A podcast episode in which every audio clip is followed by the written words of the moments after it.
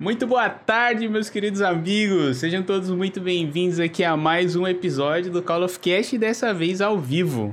Como vocês sabem, é a primeira vez aqui que a gente está fazendo o programa ao vivo, então por isso que a gente demorou um pouquinho, a gente estava ajeitando os últimos detalhes e tudo mais. Mas espero que vocês curtam. Hoje a gente, para estrear aqui com o pé direito, a gente está com um cara, um craque aqui, mano. Cara, muita gente boa que eu acompanho, putz, há um tempinho já aí no, no Globo Esporte, no, e no podcast do GE São Paulo. Então seja muito bem-vindo, grande Marcelo Razan, ao Call of Cast. Fala Fest, prazer é meu de estar aqui com vocês. Obrigado pelas palavras, valeu por acompanhar. Tamo junto, vamos trocar uma ideia aí. Já tô vendo a galera do chat chegando. Alguns Exatamente. falam que chegaram atrasado. Calma, é a gente que tá atrasado, não são vocês. Tô vendo o chat do IAI Fest. E tô vendo, tô vendo a galera do meu chat aqui, porque eu vou olhar às vezes para a câmera para vocês e para cima, porque eu tô com meu celular transmitindo meu canal na Twitch. Mas aqui tá mais bonitinho do Fest, já tem os dois no quadro, o cenário dele montadinho. O cara é profissional, né, gente? Eu sou amador, eu tô chegando aqui na, na Twitch, ele já manja bem mais do que eu, vou aprender com vocês. O pessoal do meu chat tá perguntando se vai ter codezinho. Codezinho talvez mais tarde, mas agora vai ser só resenha. É, vou conversar com o Fest no Call of Cast, podcast dele sobre Call of Duty, videogames, enfim, sobre vida também. Mas eu vou respondendo vocês do meu chat também. Se alguém tiver pergunta, a gente vai fazendo um bem bolado aqui, né? Fred? Exatamente. E no final do programa eu já até deixei meus mods ali no gatilho para ir separando umas perguntinhas, maneira também que vocês forem mandando ao decorrer. Aí a gente pode ir respondendo também, deixar tudo para o final. Tem muito tempo, temos muita lenha para queimar aqui. Tenho certeza que vocês vão curtir do nosso bate-papo. Quem sabe não rola um, um codezinho depois do papo aqui também. Vambora, vambora. Bom, queria começar aqui pedindo para você. Eu topo, eu topo. Ah, então fechou, mano. Então fechou. Queria já pedir para você é, se apresentar, né? Contar um pouquinho de você, o que você faz aí, que eu tenho certeza que tem uma galera, pelo menos no meu chat aqui, que não te conhece. Eu tô até com um manto aqui, gente. Ele é setorista do São Paulo. Então, pô, é, ele curte COD e ainda trabalha no São Paulo, cara. Tô muito emocionado. Então vambora, Razan. Mete lenha. Tenho 31 anos. No jornalismo desde 2009, comecei em 2009 como estagiário, né? E fiz faculdade, entrei na faculdade em 2007, então tô mais velho. Você tem quantos anos, Fest? Eu tenho 25. 25, tá, tá, tá na flor da idade, tá tranquilo. é... Então, comecei em 2009 é, no jornalismo, assim, no dia a dia trabalhando de verdade, mas antes, na faculdade, eu já vinha fazer, eu fazia coisas mais para aprender, de, de graça mesmo, mais pela experiência, fazia blog, é, web rádio, tudo para pegar a experiência para quando chegasse um dia oportunidade de verdade poder fazer. E aí a primeira oportunidade de verdade que eu tive foi no jornal Tribuna lá em Santos, eu sou de Santos, é, grupo A Tribuna de Comunicação, que é afiliada da, da Globo na Baixada Santista. E aí comecei trabalhando no jornal Expresso Popular, que nem existe mais, inclusive, que é o jornal popular do grupo A Tribuna, foi extinto, mas enfim, era um, era um, era um jornal mais popular, mais barato, para quem curte é, esporte na Baixada certamente já consumiu o Expresso Popular, e aí comecei como estagiário na editoria de esportes. É, e foi até engraçado. Eu vou começar a falar muito. Se eu falar muito, você me interrompe. Cara, não, a gente está aqui é... para escutar. Eles já estão cansados da minha voz, só vai. foi engraçado porque assim a gente eu, eu me inscrevi para a seleção é, antes de eu me inscrever para a seleção para entrar no, no jornal A Tribuna eu já tinha o, coordenador do nosso curso de jornalismo, eu fiz faculdade na Unisantos, lá em Santos, é, e ele recomendou para todo mundo que quisesse, tivesse vontade, se inscrever nesse processo seletivo, porque ia ter uma oportunidade de tentar, pelo menos. Mas antes, eu já tinha feito um, tentado me aplicar para uma vaga da assessoria da faculdade, lá da Unisantos, e já estava tipo 90% certo que ia rolar lá. Então eu me inscrevi nesse, nessa, nessa, nesse processo seletivo da tribuna, assim, Vou tentar, né? Não custa nada, já que estamos aqui, vou mandar e-mail, era só mandar e-mail, todo mundo que mandasse e-mail ia poder fazer a prova para tentar. Fiz a uhum. prova, é, passei da primeira fase, segunda fase entrevista. E eu lembro até hoje que tava no meu grupo de entrevista, fui só eu de homem, resto tudo mulher. E aí conversamos e tal, falamos com a Arminda, que era editora executiva, sobre a redação. Minha redação foi sobre futebol em 2009. Na época o Ronaldo estava chegando no Corinthians. Nossa. O Santos estava fazendo um time, uma reformulação. Falei um pouco disso na redação da, da, do processo seletivo. Beleza, fiz. Foi de manhã. Eles falaram: ó, no mesmo dia, quem passar a gente vai ligar ainda hoje. Beleza. Fui para casa, almocei, nada. Comecei a trocar ideia com o pessoal que já tinha feito também. Ah, já ligaram aqui? E aí? Não, aqui nada, né? Cara, passou o dia inteiro, a tarde inteira, e até hoje eu não sei exatamente o que aconteceu. Chegou de noite, fui jogar pôquer com meu irmão, com uns amigos, num, num clube lá de Santos de pôquer. Era aqueles torneios, não sei se vocês conhecem pôquer, tem, tem torneio que, que eles chamam de free roll. Você não paga nada de inscrição, mas pode jogar valendo uma premiação no final. Eu juro, recebemos a primeira mão, tocou meu telefone número desconhecido, tipo 10 da noite, 9 da noite. Era Nextel que eu usava na época, estava na moda, todo mundo usava Nextel, ajudava bastante para você fazer ligação sem gastar nada, sem pagar nada. Você mandava o rádio e falava. Chegou a ligação, número desconhecido, eu atendi. Ah, tudo bem, aqui é da tribuna e tal, tal, tal. Você passou na seleção, pode vir amanhã com sua documentação que a gente vai começar o processo para te contratar como estagiário. Cara, eu fiquei em choque assim, falei, caraca, tipo, 10 da noite, já dei ao win na primeira mão, já perdi, já fui logo para casa para poder comemorar. E aí sim, em 2009 comecei como estagiário na tribuna, foi em janeiro isso. Uhum. Fiquei lá, nesse tempo, fiz de tudo um pouco, cara. Fiz matéria de é, bocha, handebol, vôlei, futebol de várzea. A gente fez uma série de futebol de várzea, eu ia de clube em clube de várzea na Baixada, era muito legal conhecer outras realidades, futebol de várzea, outros esportes, é, MMA, judô, enfim, tudo que você pode imaginar eu fazia. E, e, o legal é que eu tinha oportunidade na tribuna de ir para a rua, então era como se eu fosse um repórter. E, e ia no carro eu, o fotógrafo, o motorista. Eu tinha a responsabilidade de voltar para a redação com a matéria pronta. Então era estagiário com responsa de repórter. Isso me deu uma, uma, uma bagagem, um amadurecimento que foi muito interessante para mim. E aí, em setembro, estava é, na faculdade um dia, uma, uma, das colegas de classe, a Tâmara, chegou e perguntou assim: pô, alguém tem interesse de trabalhar no Lance, Diário Lance? Eu falei, porra, lógico, Ô, louco. Jornal de Esporte do Brasil. Maluco, né? Ah, não, porque tem uma pessoa que eu sei que está buscando vaga para preencher férias de um funcionário que saiu. Se quiser tentar, fala com fulano de tal. Daí falei, a pessoa com quem eu conversei até é o Marcel Merguizo, que trabalha comigo hoje até na produção do Esporte Espetacular, ele trabalha na Globo junto aqui. São as voltas que o mundo dá, ele também é de Santos, também trabalhou no Expresso Popular, é maluco. E o nome dele é Marcel, então é cheio de coincidência.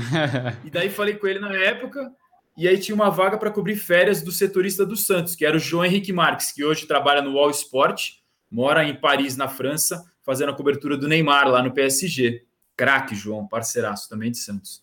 E aí a, a oportunidade apareceu, era o seguinte, eu ia para o lance para cobrir férias por um mês. Se eles gostassem, eu ficava. Se eles não gostassem, tchau e benção. Só que para eu tentar, eu teria que sair da tribuna, onde eu estava fixo.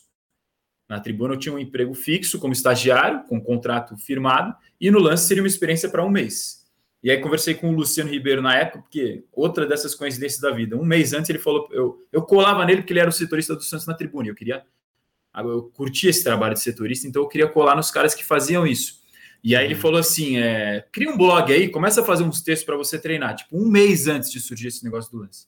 Eu fiz uns dois textos assim de crônica de jogo, ele olhava, corrigia, me ajudava. É, e aí surgiu essa oportunidade do lance e falou: Meu, vai, você tem que ir. A oportunidade de, de arriscar é agora. Não tem que ficar se apegando à vaga, porque aqui você está fixo e lá é de um mês. Tenta a sorte. E aí fui, tem, arrisquei para tentar ficar um mês, gostaram de mim e fiquei. Fiquei fixo como estagiário do Santos.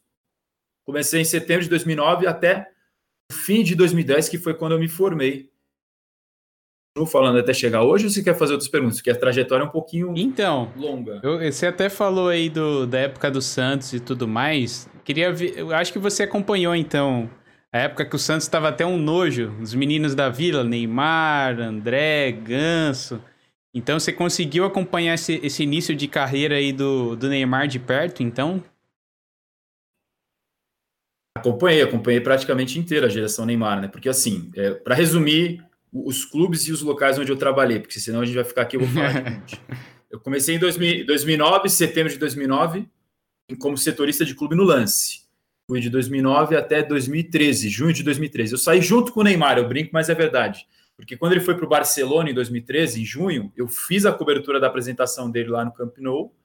E aí, logo depois, na sequência, quando eu voltei para o Brasil, a gente já tinha acertado que eu ia mudar para São Paulo para começar a cobrir o Palmeiras.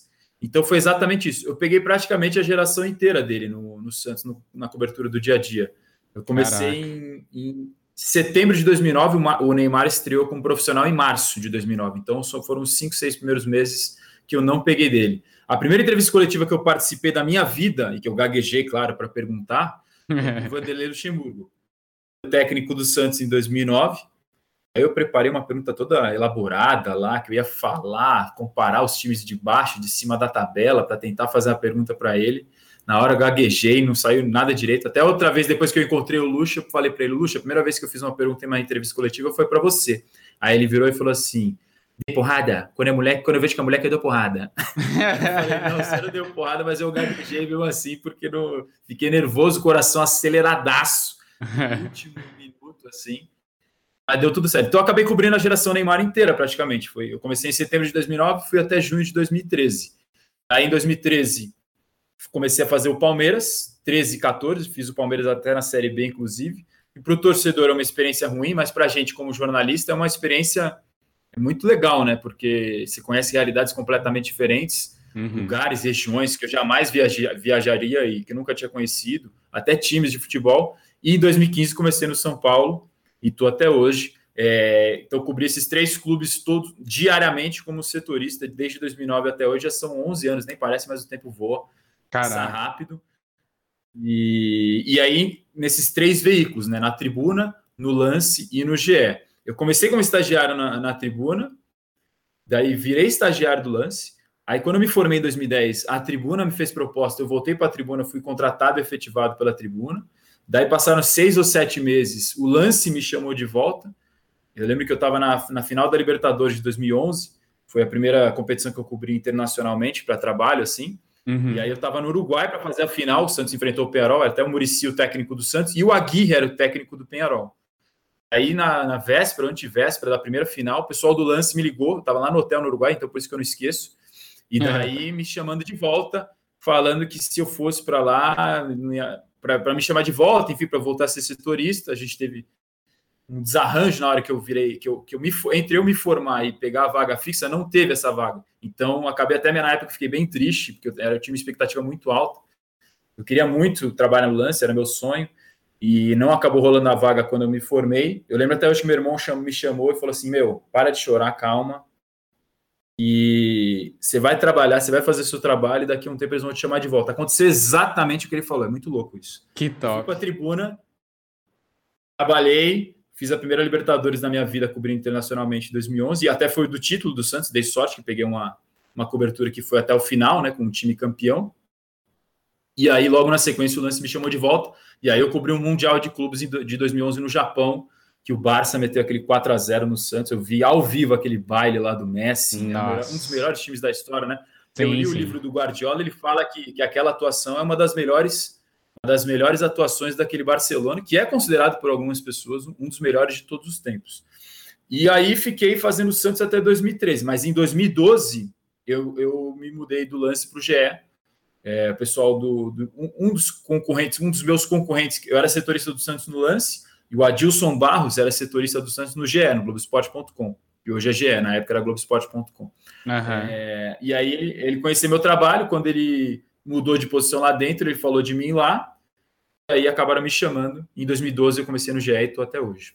Mas você é de Santos, pô, muito legal sua trajetória, fica até de inspiração aí pra galera. Eu sei que tem uma galera do meu chat aí, umas não gostam de futebol e esportes em geral, mas eu sei que tem algumas que gostam. Fica aí de inspiração também, porque, pô, baita bagagem, né? Você passar por tudo isso que você passou. E você é de Santos, já trabalhou no Santos, no Palmeiras e no São Paulo. Eu não sei se você já chegou a comentar isso em algum algum lugar e tudo mais, mas eu não me recordo. Mas você é Santista ou você é São Paulina? Para mim, né, no meu caso. É, pergunto para jornalista esportivo de forma geral, porque como a gente está no dia a dia dos clubes, uhum. acho que a galera tem essa curiosidade de saber. Alguns jornalistas falam, outros não. Eu, particularmente, prefiro não falar o time que eu torço, porque eu acho que algumas pessoas não sabem dividir. Sim. Elas não sabem separar o profissional da pessoa. Embora, assim, é, desde que eu comecei a trabalhar com isso, o sentimento que você tinha como torcedor para quando você vira profissional de imprensa no dia a dia do futebol, você muda completamente, não é a mesma coisa. Não adianta você querer ser um torcedor com a caneta na mão, que a gente brinca. Uhum. Você tem responsabilidade. Você tem pessoas que consomem o seu, o seu conteúdo e que acreditam e tomam aquilo como verdade, porque é o seu trabalho, trazer a melhor versão possível dos fatos, como jornalista.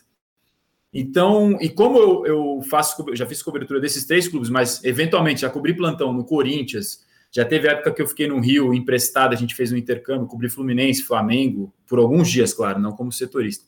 Uhum. É, a gente faz jogo toda hora, viaja direto, já cobri briga de torcida em clássico, que acontece infelizmente.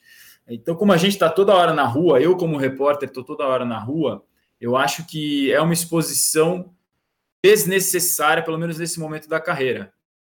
É... Sim, sim, com certeza. Mas eu gostaria de viver, eu gostaria de viver numa sociedade que as pessoas soubessem respeitar e compreender que você consegue trabalhar time A torcendo para o time B e vice-versa, ou trabalhar no time C torcendo para o time C. Isso é uma coisa que não influencia nada. Todo mundo é que é apaixonado por futebol teve um time algum dia, uhum. começou a gostar de futebol por causa do seu time do coração. Isso é normal.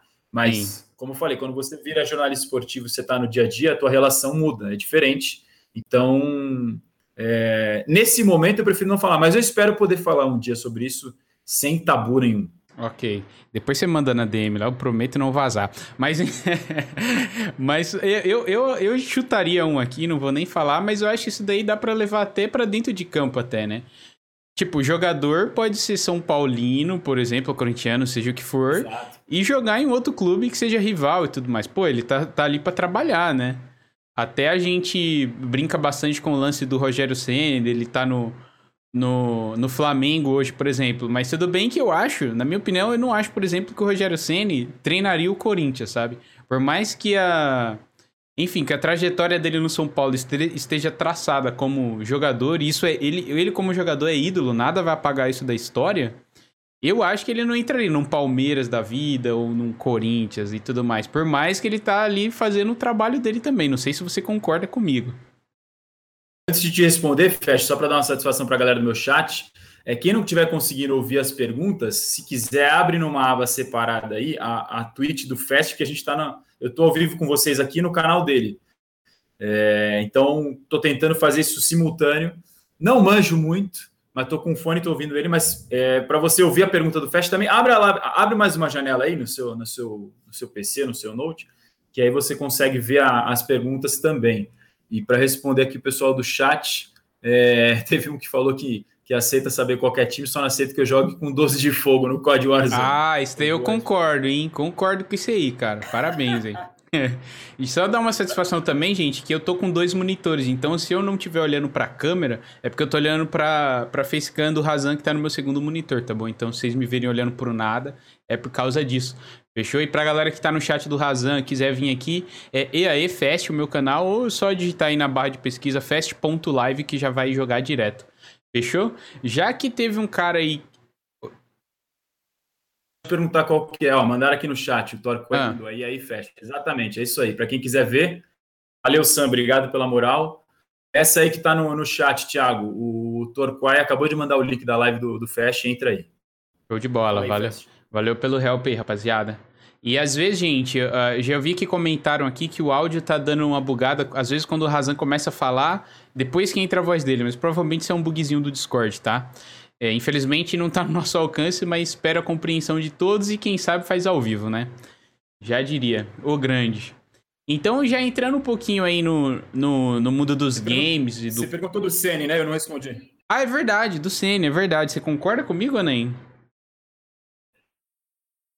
que ele não treinaria o Corinthians? É isso que você perguntou? Isso, nenhum rival direto assim do São Paulo, do Paulista, assim, dos grandes.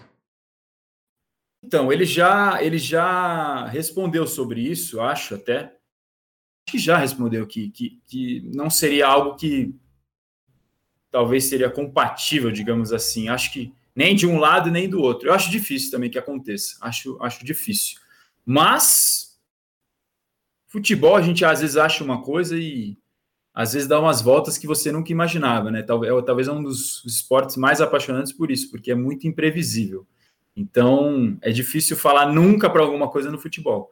Mas, como o próprio Rogério já falou sobre isso, dizendo que é, talvez fosse difícil ou não seria tão compatível, eu acho que. Eu concordo que seja difícil. Sim, com certeza.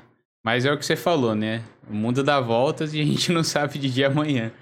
Mas vamos lá, entrando um pouquinho aí no mundo dos games, saindo um pouquinho do, do lado do futebol, queria que você contasse pra gente um pouquinho com, da sua relação com os jogos, os primeiros contatos que você teve em consoles e videogames em geral, ou se você descobriu esse mundo aí com o Warzone e tudo mais, e como é que você conheceu o Warzone também, que pelo que eu acompanho de você nas redes sociais, você tá bem viciado aí no, no game. Conta um pouquinho pra gente aí.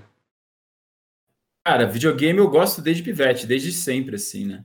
É, tem até uma foto que eu não sei se eu, eu procurei outro dia uma foto, tá? Eu bebê, assim, de fralda e meu irmão e meu primo jogando. Eles dominavam o controle, eu ficava pé da vida. Eles jogavam Master System, acho que era na época. E o pivete, o caçula, sempre se ferra, né? Você uhum. sempre fica pedindo para jogar e nunca chega a sua vez. Eu lembro também que quando a gente jogava no, no, Mega Drive, jogava Street Fighter, eu não sabia jogar, era bem pequeno, bem criança. Meu irmão é quatro anos mais velho, esses meus primos também, quatro ou cinco anos mais velhos. E aí um, um, primo meu falou assim: é o seguinte, você não sabe jogar voador e rasteira no Street Fighter, só faz isso. Eu peguei, só ficava dando voador e rasteira no meu primo que jogava pra caralho, ganhei dele, ficou pé da vida. Nossa. Só voador e rasteira, voador e rasteira, voador e rasteira, não sabia fazer mais nada. Então, mas assim, eu sempre gostei de videogame a vida inteira, a vida inteira, assim. Eu e meu irmão, a gente, putz, em casa era, nossa, briga pra cacete, principalmente jogo de futebol. A gente jogava, começamos jogando Winning Eleven, né? Que era uhum. a febre que depois virou PES, colocava o Roberto Carlos ali no ataque, chuteirinha branca. Sempre, de lei. Esquerda, roubada. roubada.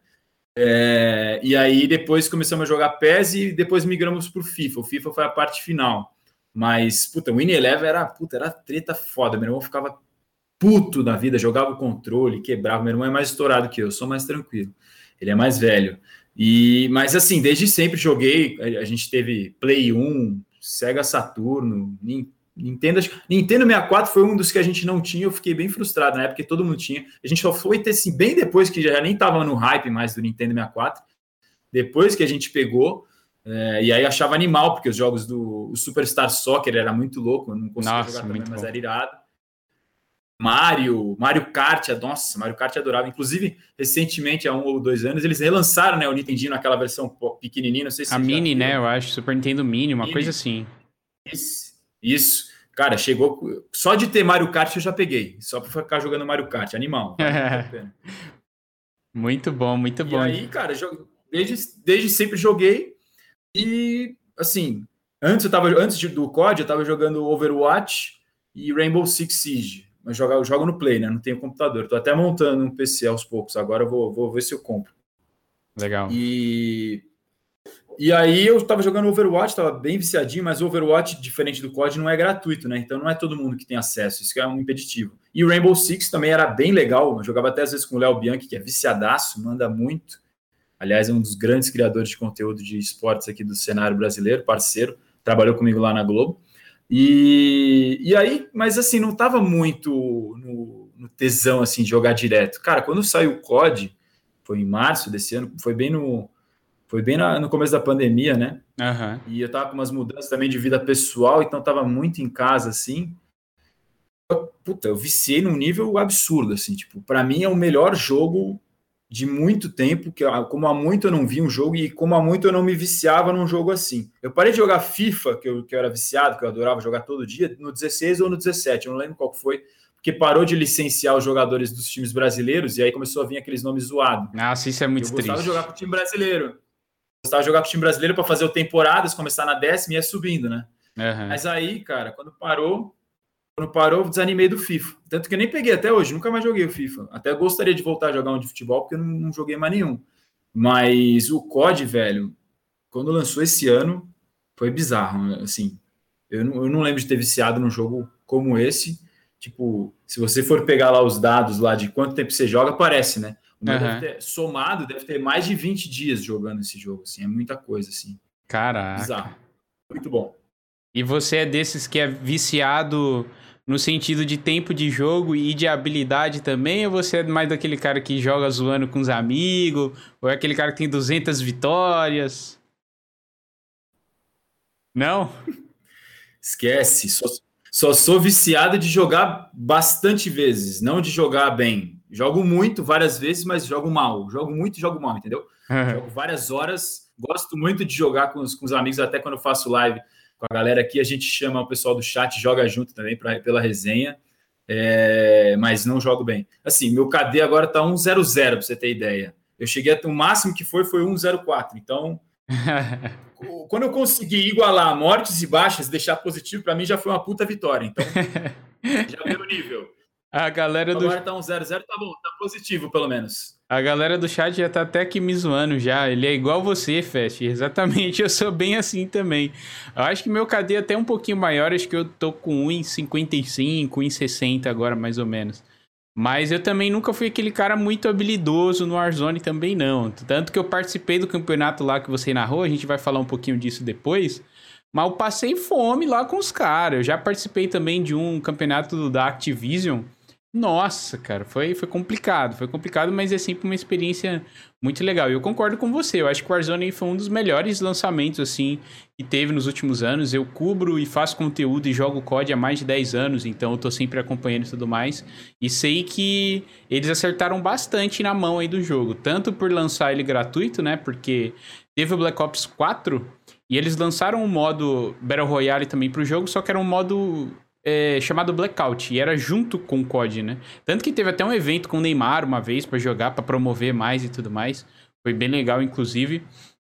Mas realmente, cara, o Warzone, assim, eu só tô meio estressado ultimamente e dei uma parada de jogar o jogo por causa do meta. Até comentaram aí no seu chat. 12 de fogo para todo lado. Cara, tá complicadíssimo. Saudades do meta aí de sniper ou, ou AR e sub, e sub, que ainda é um dos meta, né? Mas tá complicado aquela 12 de fogo ali, cara. Mas, mas é isso. Eu tive até uma, uma experiência muito parecida com você também de primeiros videogames. O meu primeiro console foi o Master System 3. Depois tive Super Nintendo, tive também PlayStation 1. Então, uma paixão aí desde moleque também na correria para tentar viver desse sonho também, que é produzir conteúdo relacionado a games. O Quai falou que concorda comigo que ele jogava LoL de 2013 até março desse ano e ele achava que nenhum jogo ia tirar ele do. Ele falou que acha que nenhum jogo me tiraria do COD. De março para cá eu já tenho acho que 37 dias de COD. Tá viciado igual eu. E o Thiago Show tá falando que quase já quebrou o controle do Play 4 várias milhões de vezes com o FIFA. Por isso que ele parou. Acho que não é só você que já ficou nesse rage de querer jogar tudo no chão e socar a tela, o game, tudo. Eu vou fazer um teste, ou Fast, eu vou, eu vou tirar o meu mic aqui só para ver como é que fica o áudio. Se ficar ruim, eu ponho de volta. Você pode me falar, tá? Tranquilo, tranquilo. Vai lá. Como é que fica agora? Você tá me ouvindo bem? Tranquilamente. Ótimo. Então, bora sim. Então, bora sim. Não sei se assim o chat daqui consegue escutar as perguntas do Fast. Eu vou aumentar o som. E vamos seguindo assim. Show é... de bola. Vamos lá. Pode perguntar, pode perguntar. Fechou, fechou. Então, eu até tinha comentado do campeonato da, da Big Clutch que eu participei, foi anteontem? Foi anteontem, né? Se eu não me engano. Ontem. E, e você narrou esse campeonato e eu não consegui assistir tudo porque, obviamente, eu tava participando e tudo mais. Mas depois que eu morri ali na última partida, eu fui lá acompanhar o final da transmissão. E eu vi que você ficou, tipo, bastante emocionado no final, depois até gravou uns stories e tudo mais. Queria que você contasse um pouquinho pra gente da experiência de narrar um, um, campeonato, se foi sua primeira vez também, e o motivo de você ter se, se emocionado bastante na, naquela transmissão. É, foi a primeira vez que eu narrei esportes na minha vida. Eu já tinha narrado futebol no, no GE, eu já narrei jogo de Champions League. Aliás, foi, foi, o jogo mais legal que eu fiz na minha vida. Foi, foi Paris Saint-Germain 3, Bayern de Munique 0, Champions League de 2017. Teve gol do Neymar, do Daniel Alves, do Cavani. Puta jogo animal. O jogo mais Caraca. legal da minha vida que eu narrei.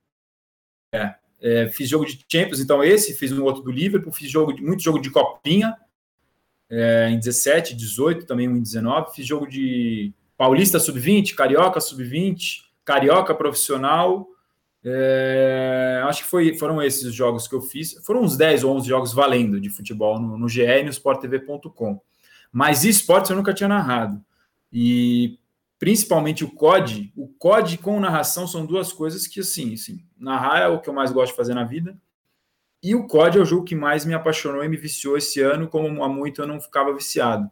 Então foi uma puta experiência animal para mim, é... nunca tinha feito isso, tinha esse frio na barriga, estava ansioso, nervoso, de tentar fazer da melhor maneira para fazer dar certo, é, acho que teve as limitações de internet, de travar, de lag. Eu mesmo errei algumas coisas. Teve hora que eu narrei o Jovem Horta dando snipada de de AX50 eu falei HDR, teve vários uhum. detalhezinhos ali que dá para melhorar, muita coisa, foi a primeira vez que a gente fez, mas eu gostei muito de ter feito, foi uma experiência muito legal e porque uniu duas coisas que eu gosto muito. E até talvez seja um primeiro passo para algo que eu possa continuar daqui para frente. Não sei o que vai acontecer daqui para frente, mas como primeira experiência, é, como primeira experiência, acho que foi muito legal. Então, então, gostei muito, gostei bastante. O pessoal da Biclutch também falou que gostou bastante. Aliás, preciso agradecer muito eles pela oportunidade, pela chance que eles me deram de me chamar, de, de contar comigo e da moral que eles me deram. O que eles me falaram depois no privado, pós-transmissão, é, me marcou e eu também chorei, porque eu sou chorão pra caramba. Chorei na, no fim da transmissão na live, depois chorei com eles conversando.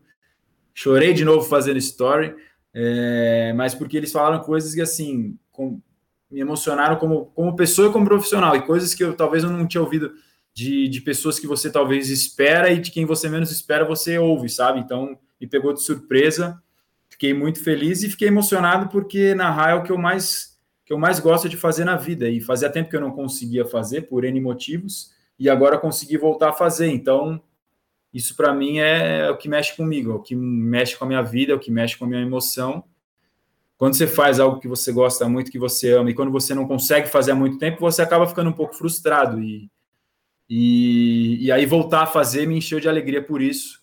E acho que também por isso que eu me emocionei. No dia inteiro eu não consegui comer, fico nervoso pra cacete em dia de, de coisa importante, assim. Não sei como é que é a galera, mas eu não consigo comer. Puta, boca a ansiedade é grande. Ansiedade pra cacete.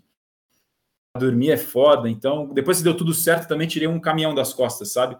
Fiquei muito uhum. cansado mentalmente e fisicamente, por, porque ali é muita coisa acontecendo ao mesmo tempo. Acho que ficou mais de quatro horas no ar, teve as limitações técnicas de internet. Parecia que eu tinha, sei lá, saído de uma luta de um ringue, assim, quando acabou. Fiquei destruído.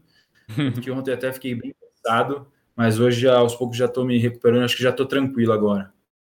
Ah, legal. A galera tá até aqui no chat elogiando seus belos olhos e tudo. e a voz também. E ele tem uma voz boa também, né? Pra quem quer, quer narrar e tudo mais. Pô, mas muito legal a experiência. Eu também já chorei diversas vezes em live. Eu acho que 2020 não foi um ano que não foi fácil para ninguém, né? Mas graças a Deus eu é, eu consegui te extrair coisas boas, né? Eu, eu morei em, antes de vir para cá, tem três meses que eu tô no Brasil, eu morei em Portugal por dois anos, voltei por causa da pandemia e mais por causa das lives também, porque meu público é tudo daqui, então, pô, eu vou investir isso aqui, sabe? E, nossa, foi um carinho absurdo, assim, porque, como eu falei, dei, tem muito tempo que eu, eu produzo conteúdo pra internet, mas sempre foi mais por hobby, né? Agora que tá mais de maneira profissional mesmo. Então, acho que eu entendo um pouquinho aí do, do seu sentimento, dessa, dessa sua emoção. E eu, eu assistindo seus stories me emocionei, cara. Imagino você, como é que ficou na hora. Eu quero até aproveitar para dar uma boicotada aqui no, no podcast do, do GE São Paulo, são parentes, que esses episódios aí, os recentes, tá sendo muito curto. Eu tô sentindo sua falta. Ah, é? Tá muito curto, mas. Alô, Eduardo Rodrigues, Leandro Canônico e Companhia Limitada. Não sei se o Léozinho tá fazendo, Léo, Léo Lourenço tá fazendo também. Eu não tô ouvindo esses dias. Eu não lembro se é ele que Nossa. deu. que não conseguiu participar dos últimos e eles conseguiram trazer no último. Não tenho certeza. Não tenho certeza dos nomes certinho.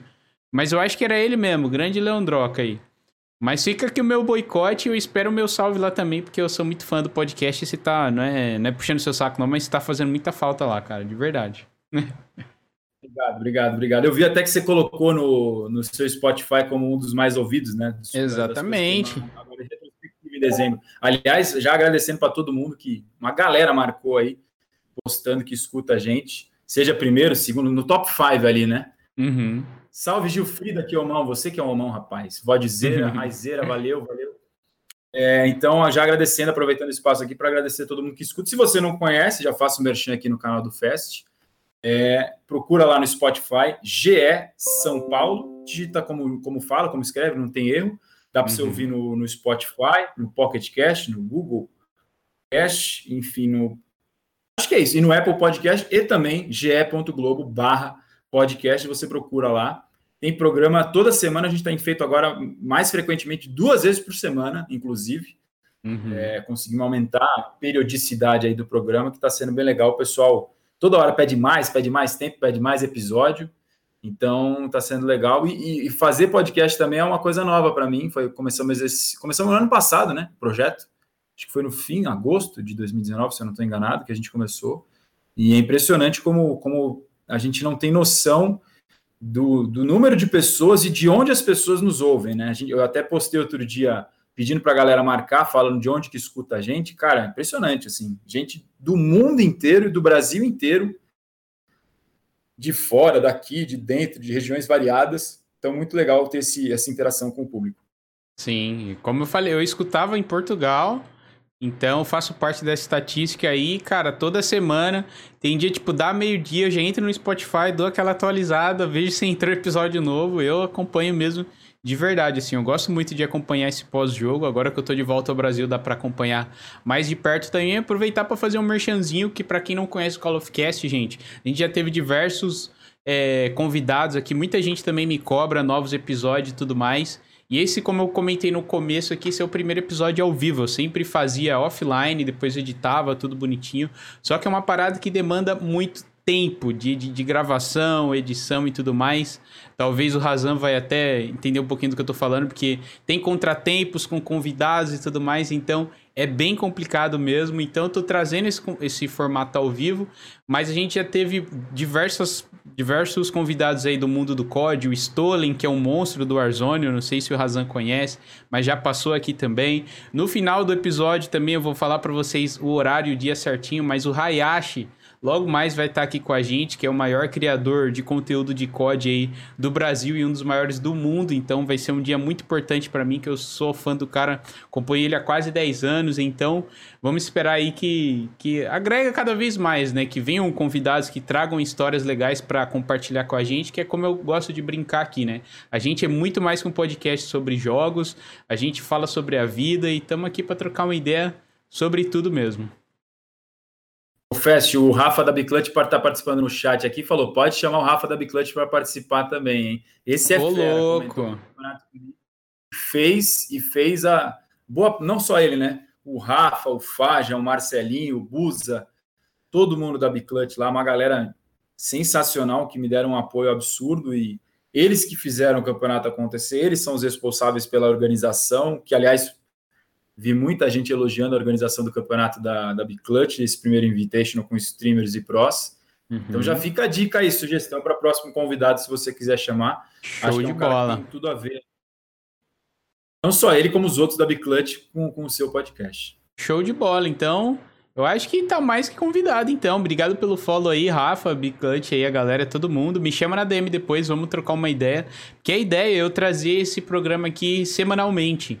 Então, vambora, vambora. Tô aí para trocar uma ideia. Como eu falei, eu não sou pró, mas eu sou um streamer, sou um criador de conteúdo, eu sou um jogador casual, mas a gente é pau pra toda obra. Fala de tudo um pouco aqui e vambora, vambora. Espero que vocês estejam curtindo aí esse episódio também. Ô, Fest, eu, eu, sou meio perdido, meio não, totalmente perdido na, na Twitch. Manda lá. O Thiago falando aqui no nosso chat, que honra, o primeiro ao vivo, é verdade, já tem preciso te agradecer, que é o primeiro ao vivo que você está fazendo, estamos estreando, estamos tendo essa honra aqui no Call of Cash. Mas o, o, nome dele no chat aqui, eu não, não, habilitei nada ainda. Hoje que eu consegui virar afiliado, que eu bati as metas da Twitch, o nome dele tem uma coroinha e do lado tem um, um ST. Eu não sei o que, que isso quer dizer. Se quiser dizer alguma coisa, vocês me falam, vocês me explicam, porque eu não entendo quase nada. Estou aprendendo. Se a galera estiver se inscrevendo, seguindo o canal, eu já agradeço, já agradeço, porque a partir de hoje, agora sim, foi o primeiro sub, olha lá. Tá Exatamente. Eu, Thiago, obrigado, velho. Obrigado pelo sub, primeiro sub. É isso. Obrigado. Grande marca, hein? dúvida, Grande marca. aqui no Coffee Exatamente, que momento, que dia, hein? Queria agradecer também ao subzinho do Tavares, que já escorregou o Prime também no início do episódio aqui, não, não consegui agradecer antes. E respondendo a sua dúvida, a, se eu não me engano, é as 10 ou 15 primeiras pessoas que se inscrever no seu canal, vai ter essa badzinha de ser os primeiros a se inscreverem. Então, é legal aí para ostentar aí que foi um dos primeiros apoiadores do seu canal, e realmente é muito importante isso daí, cara.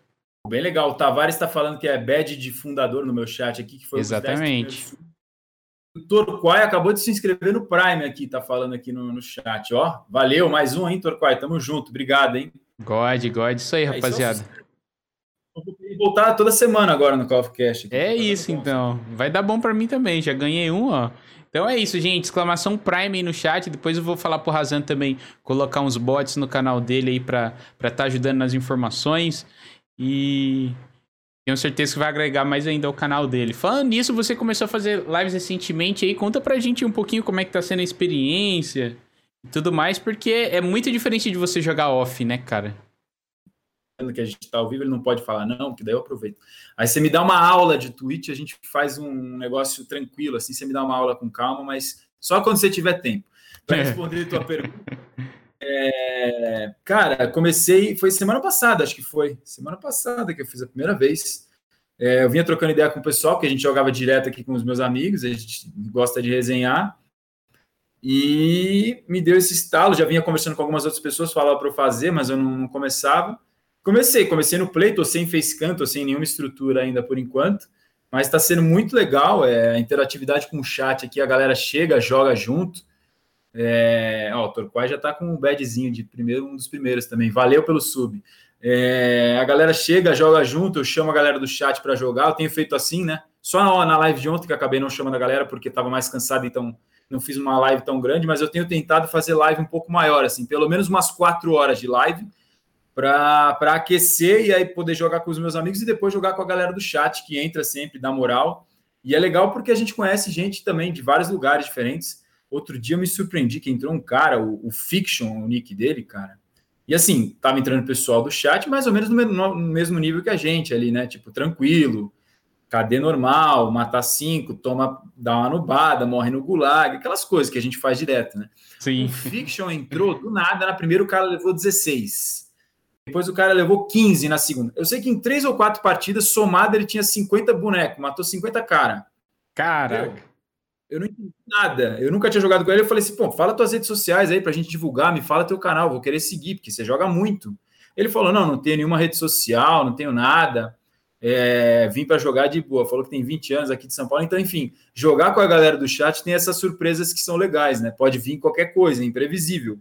E eu tô gostando desse, desse formato assim é, tá sendo legal porque você tem a chance de conhecer as pessoas que acompanham o seu trabalho, joga junto, bate um papo, faz uma resenha. Então está sendo bem legal, isso estou curtindo. Ontem que eu tive a, a, honra, a satisfação e a oportunidade, graças ao Rafa da Biclutch Albusa, que conhecem, a jogar com o Slash. Aí ele carregou a gente para a vitória, né? Porque ah. o cara foi MVP do campeonato, campeão, né? Junto com a CNT, ele, o Nano, o, o Moninho, o Vieira é, jogaram com a gente. Eu, tipo, eles mataram, sei lá, 17 caras, 20, eu matei 4, morrendo toda hora, os caras me ressando. Acho que eu fui o mais caro da história de tanto que eles tiveram que pagar 4 mil cada vez que me ressavam.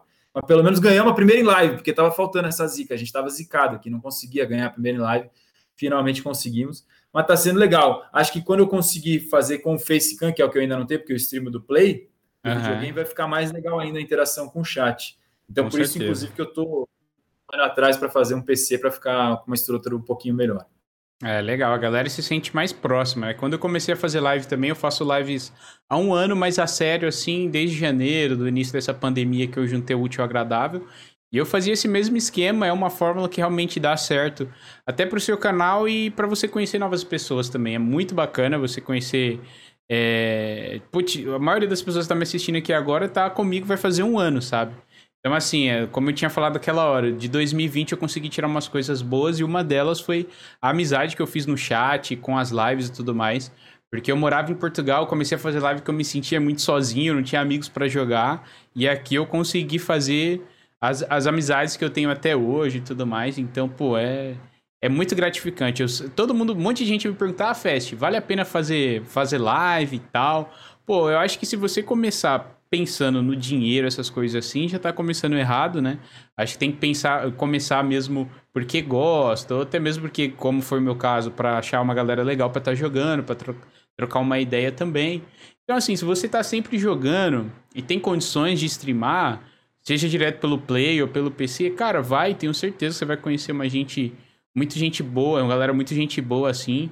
E vai agregar ainda mais as gameplays. Porque eu acho que a gente não é pro player, né? Então. Mas mesmo assim a galera gosta de ver a gente passando fome, morrendo no gulag, tiltando pra caramba, xingando. Eu acho que a galera curte isso também. E é por isso que elas estão aqui no meu chat. Porque se for ver alguém jogando bem, eu falo, cara, vai ver o Stolen, vai ver o, o Nano, o Slash, essa galera aí, porque senão.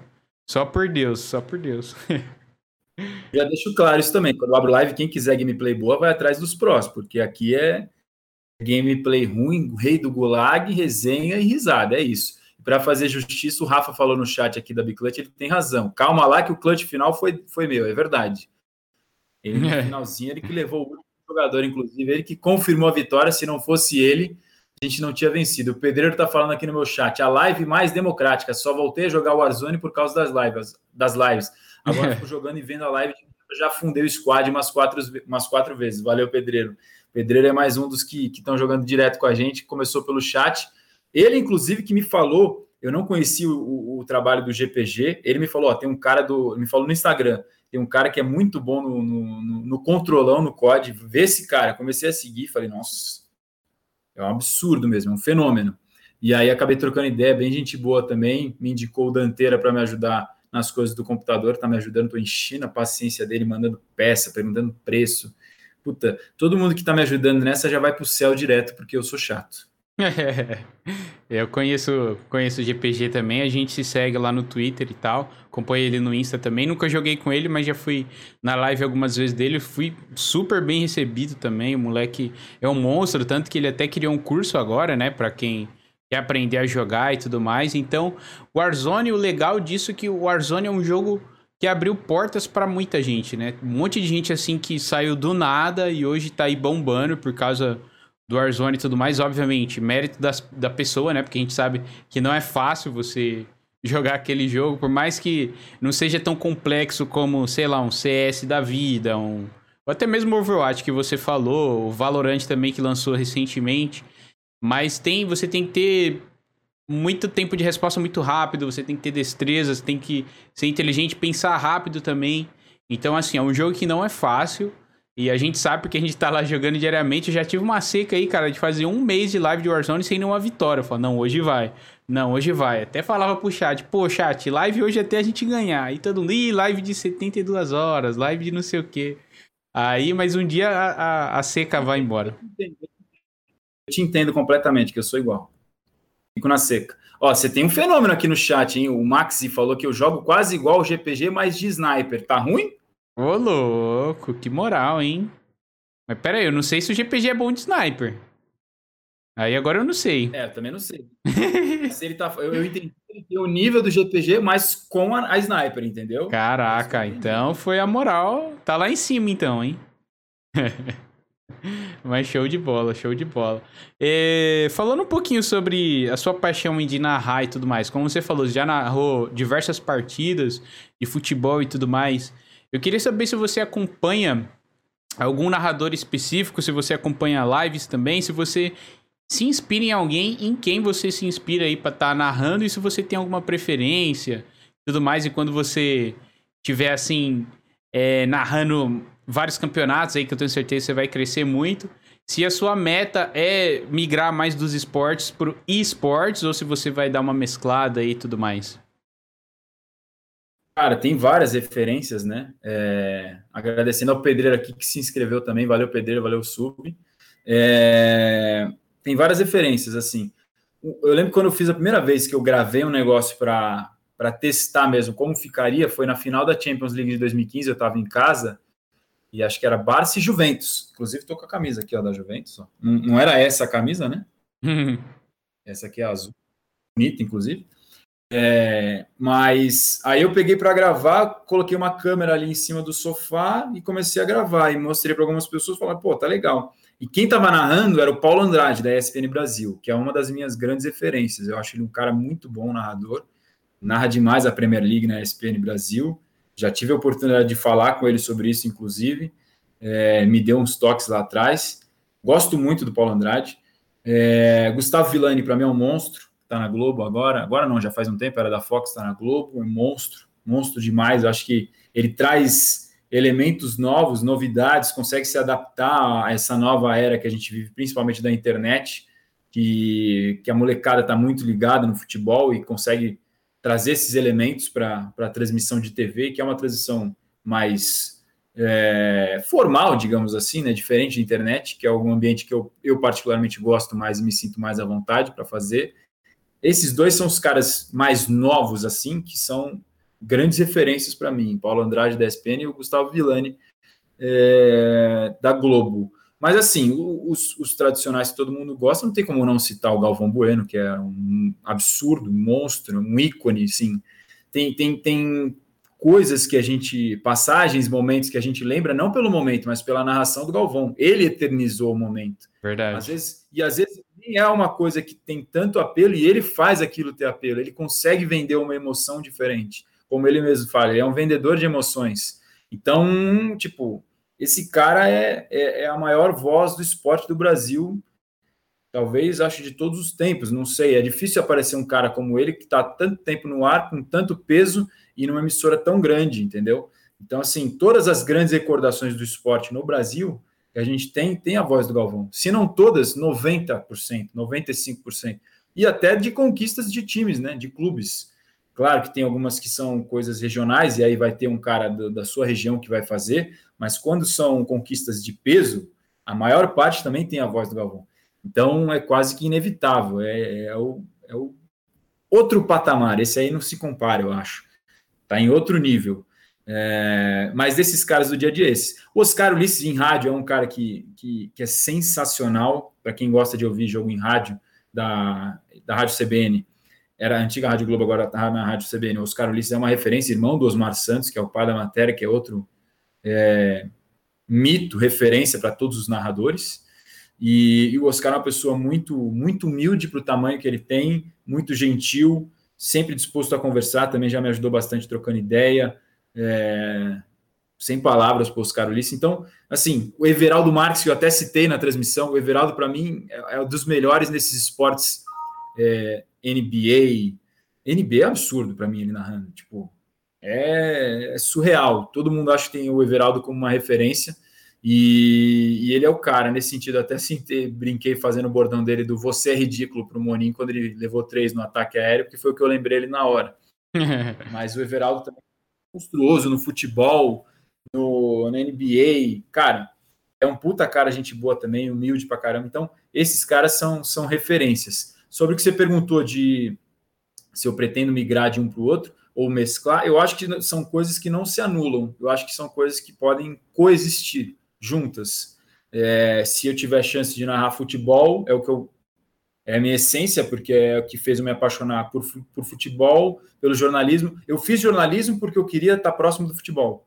Então, eu fiz jornalismo e migrei para o lado esportivo porque eu queria estar próximo do esporte que eu mais gosto. Então, isso é minha essência, nunca vai sair de mim mas eu acho que isso não, não impede, não me impede de, de, de fazer também outras coisas. E o esportes é algo que eu também gosto desde pequeno, desde moleque eu gosto de videogame. Uhum. E acho que se puder conciliar essas duas coisas, seria o melhor dos mundos.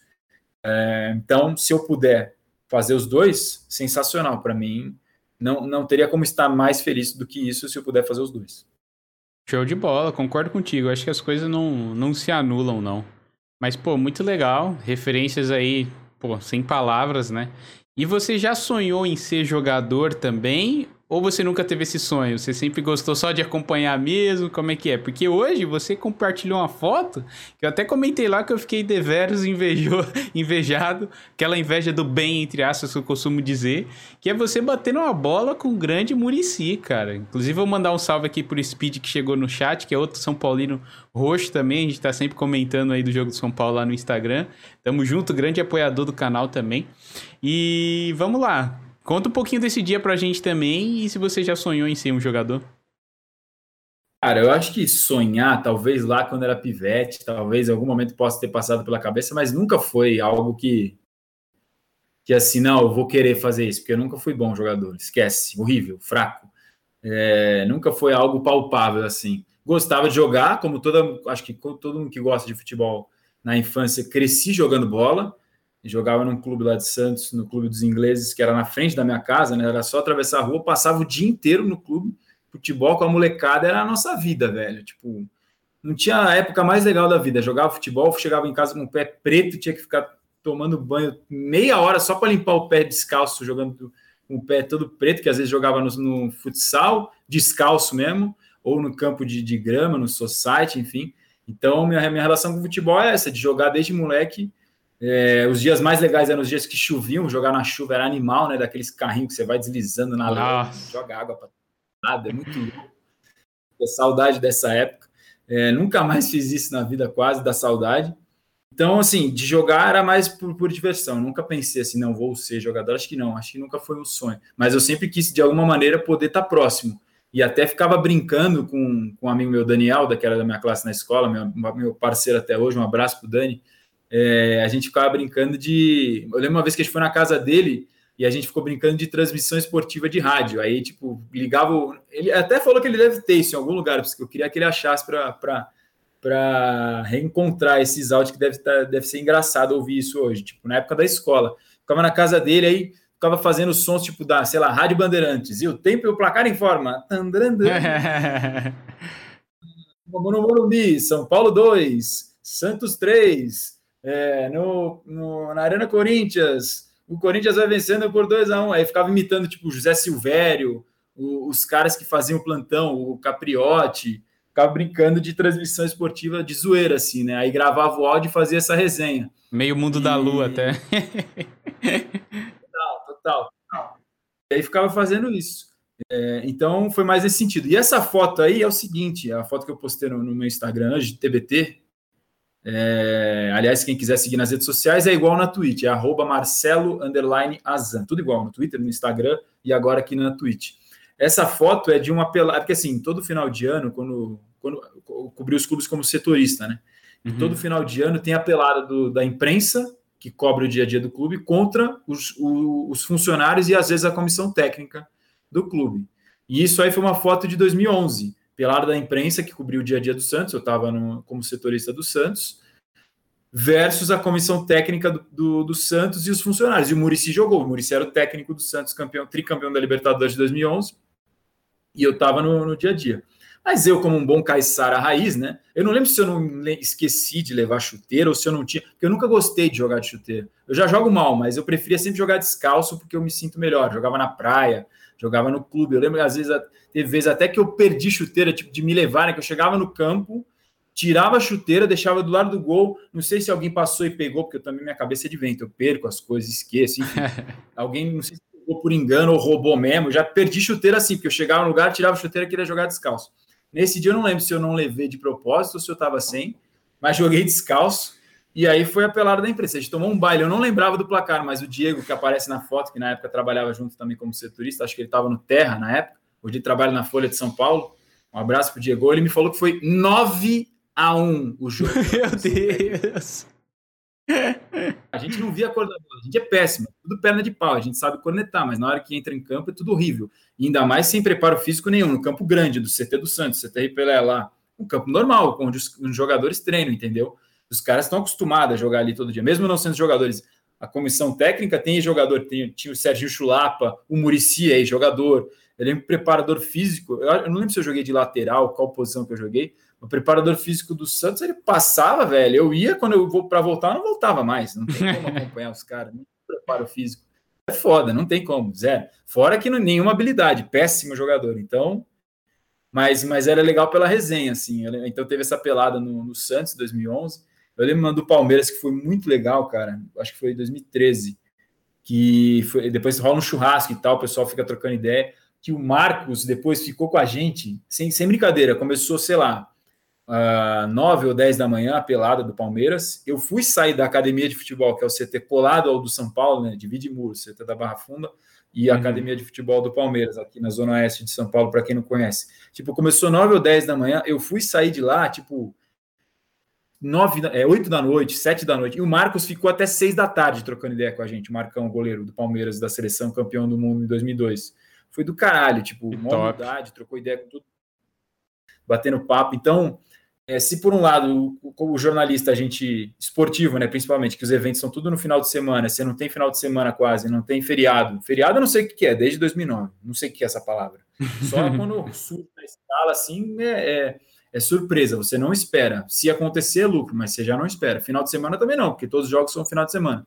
Então, se por um lado você trabalha muito, muito, muito mesmo, é, por outro você tem algumas experiências que, que para mim, é, são sonhos que você realiza, tipo, que eu jamais imaginei. Por exemplo, ir para o Japão, cobrir o Mundial de Clubes. Eu nunca iria para o Japão, é, não teria condição talvez lá atrás, hoje em dia talvez sim, mas é, não iria assim por conta própria, talvez, e fui para o Japão, pude viajar para vários países da América do Sul, pude ir para Barcelona, nunca tinha ido para a Europa, fui cobrir a apresentação do Neymar no Barcelona. Lembro que me emocionei para cacete depois quando eu voltei para o hotel, porque aí caiu a ficha, baixou a adrenalina daquele momento que eu estava vivendo.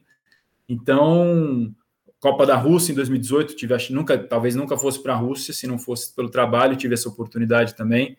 Então, são oportunidades que, que o jornalismo esportivo me, me, me proporcionou e pelas quais eu sou muito grato, porque são vários sonhos que você vai realizando e, e quando você olha para trás, é tanta coisa que a gente faz, cara, que a gente até esquece. Tipo, e no futebol, como é tão intenso o dia a dia do futebol, você que gosta, São Paulino, sabe disso, é que como torcedor a gente tem uma visão, quando a gente está dentro é outra, a visão é diferente no futebol, cobrindo o clube como setorista, o nível de estresse de, de trabalho que a gente faz as coisas é como se o peso da, da, dos acontecimentos fosse multiplicado. Eu costumo brincar que um dia vale por uma semana, uma semana vale por um mês e um mês vale por um ano. É tudo multiplicado.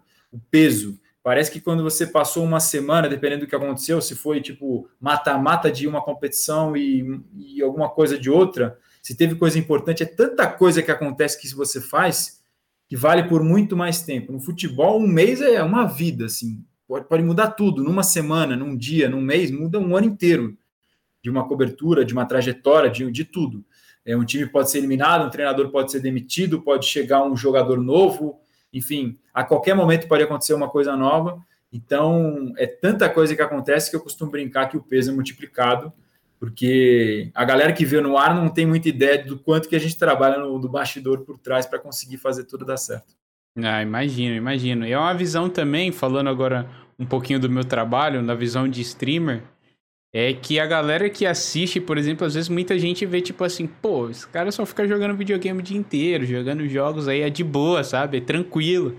Pô, mas é aquela sensação que você tava depois de narrar o campeonato da Biclutch, sabe? Eu já cheguei a fazer transmissões de 10, 15 horas por um dia assim, e depois você não tá aguentando falar, você só quer tomar um banho e deitar, sabe? Então, assim, é realmente é só quem tá dentro mesmo que conhece como é que é, como é a pegada, né?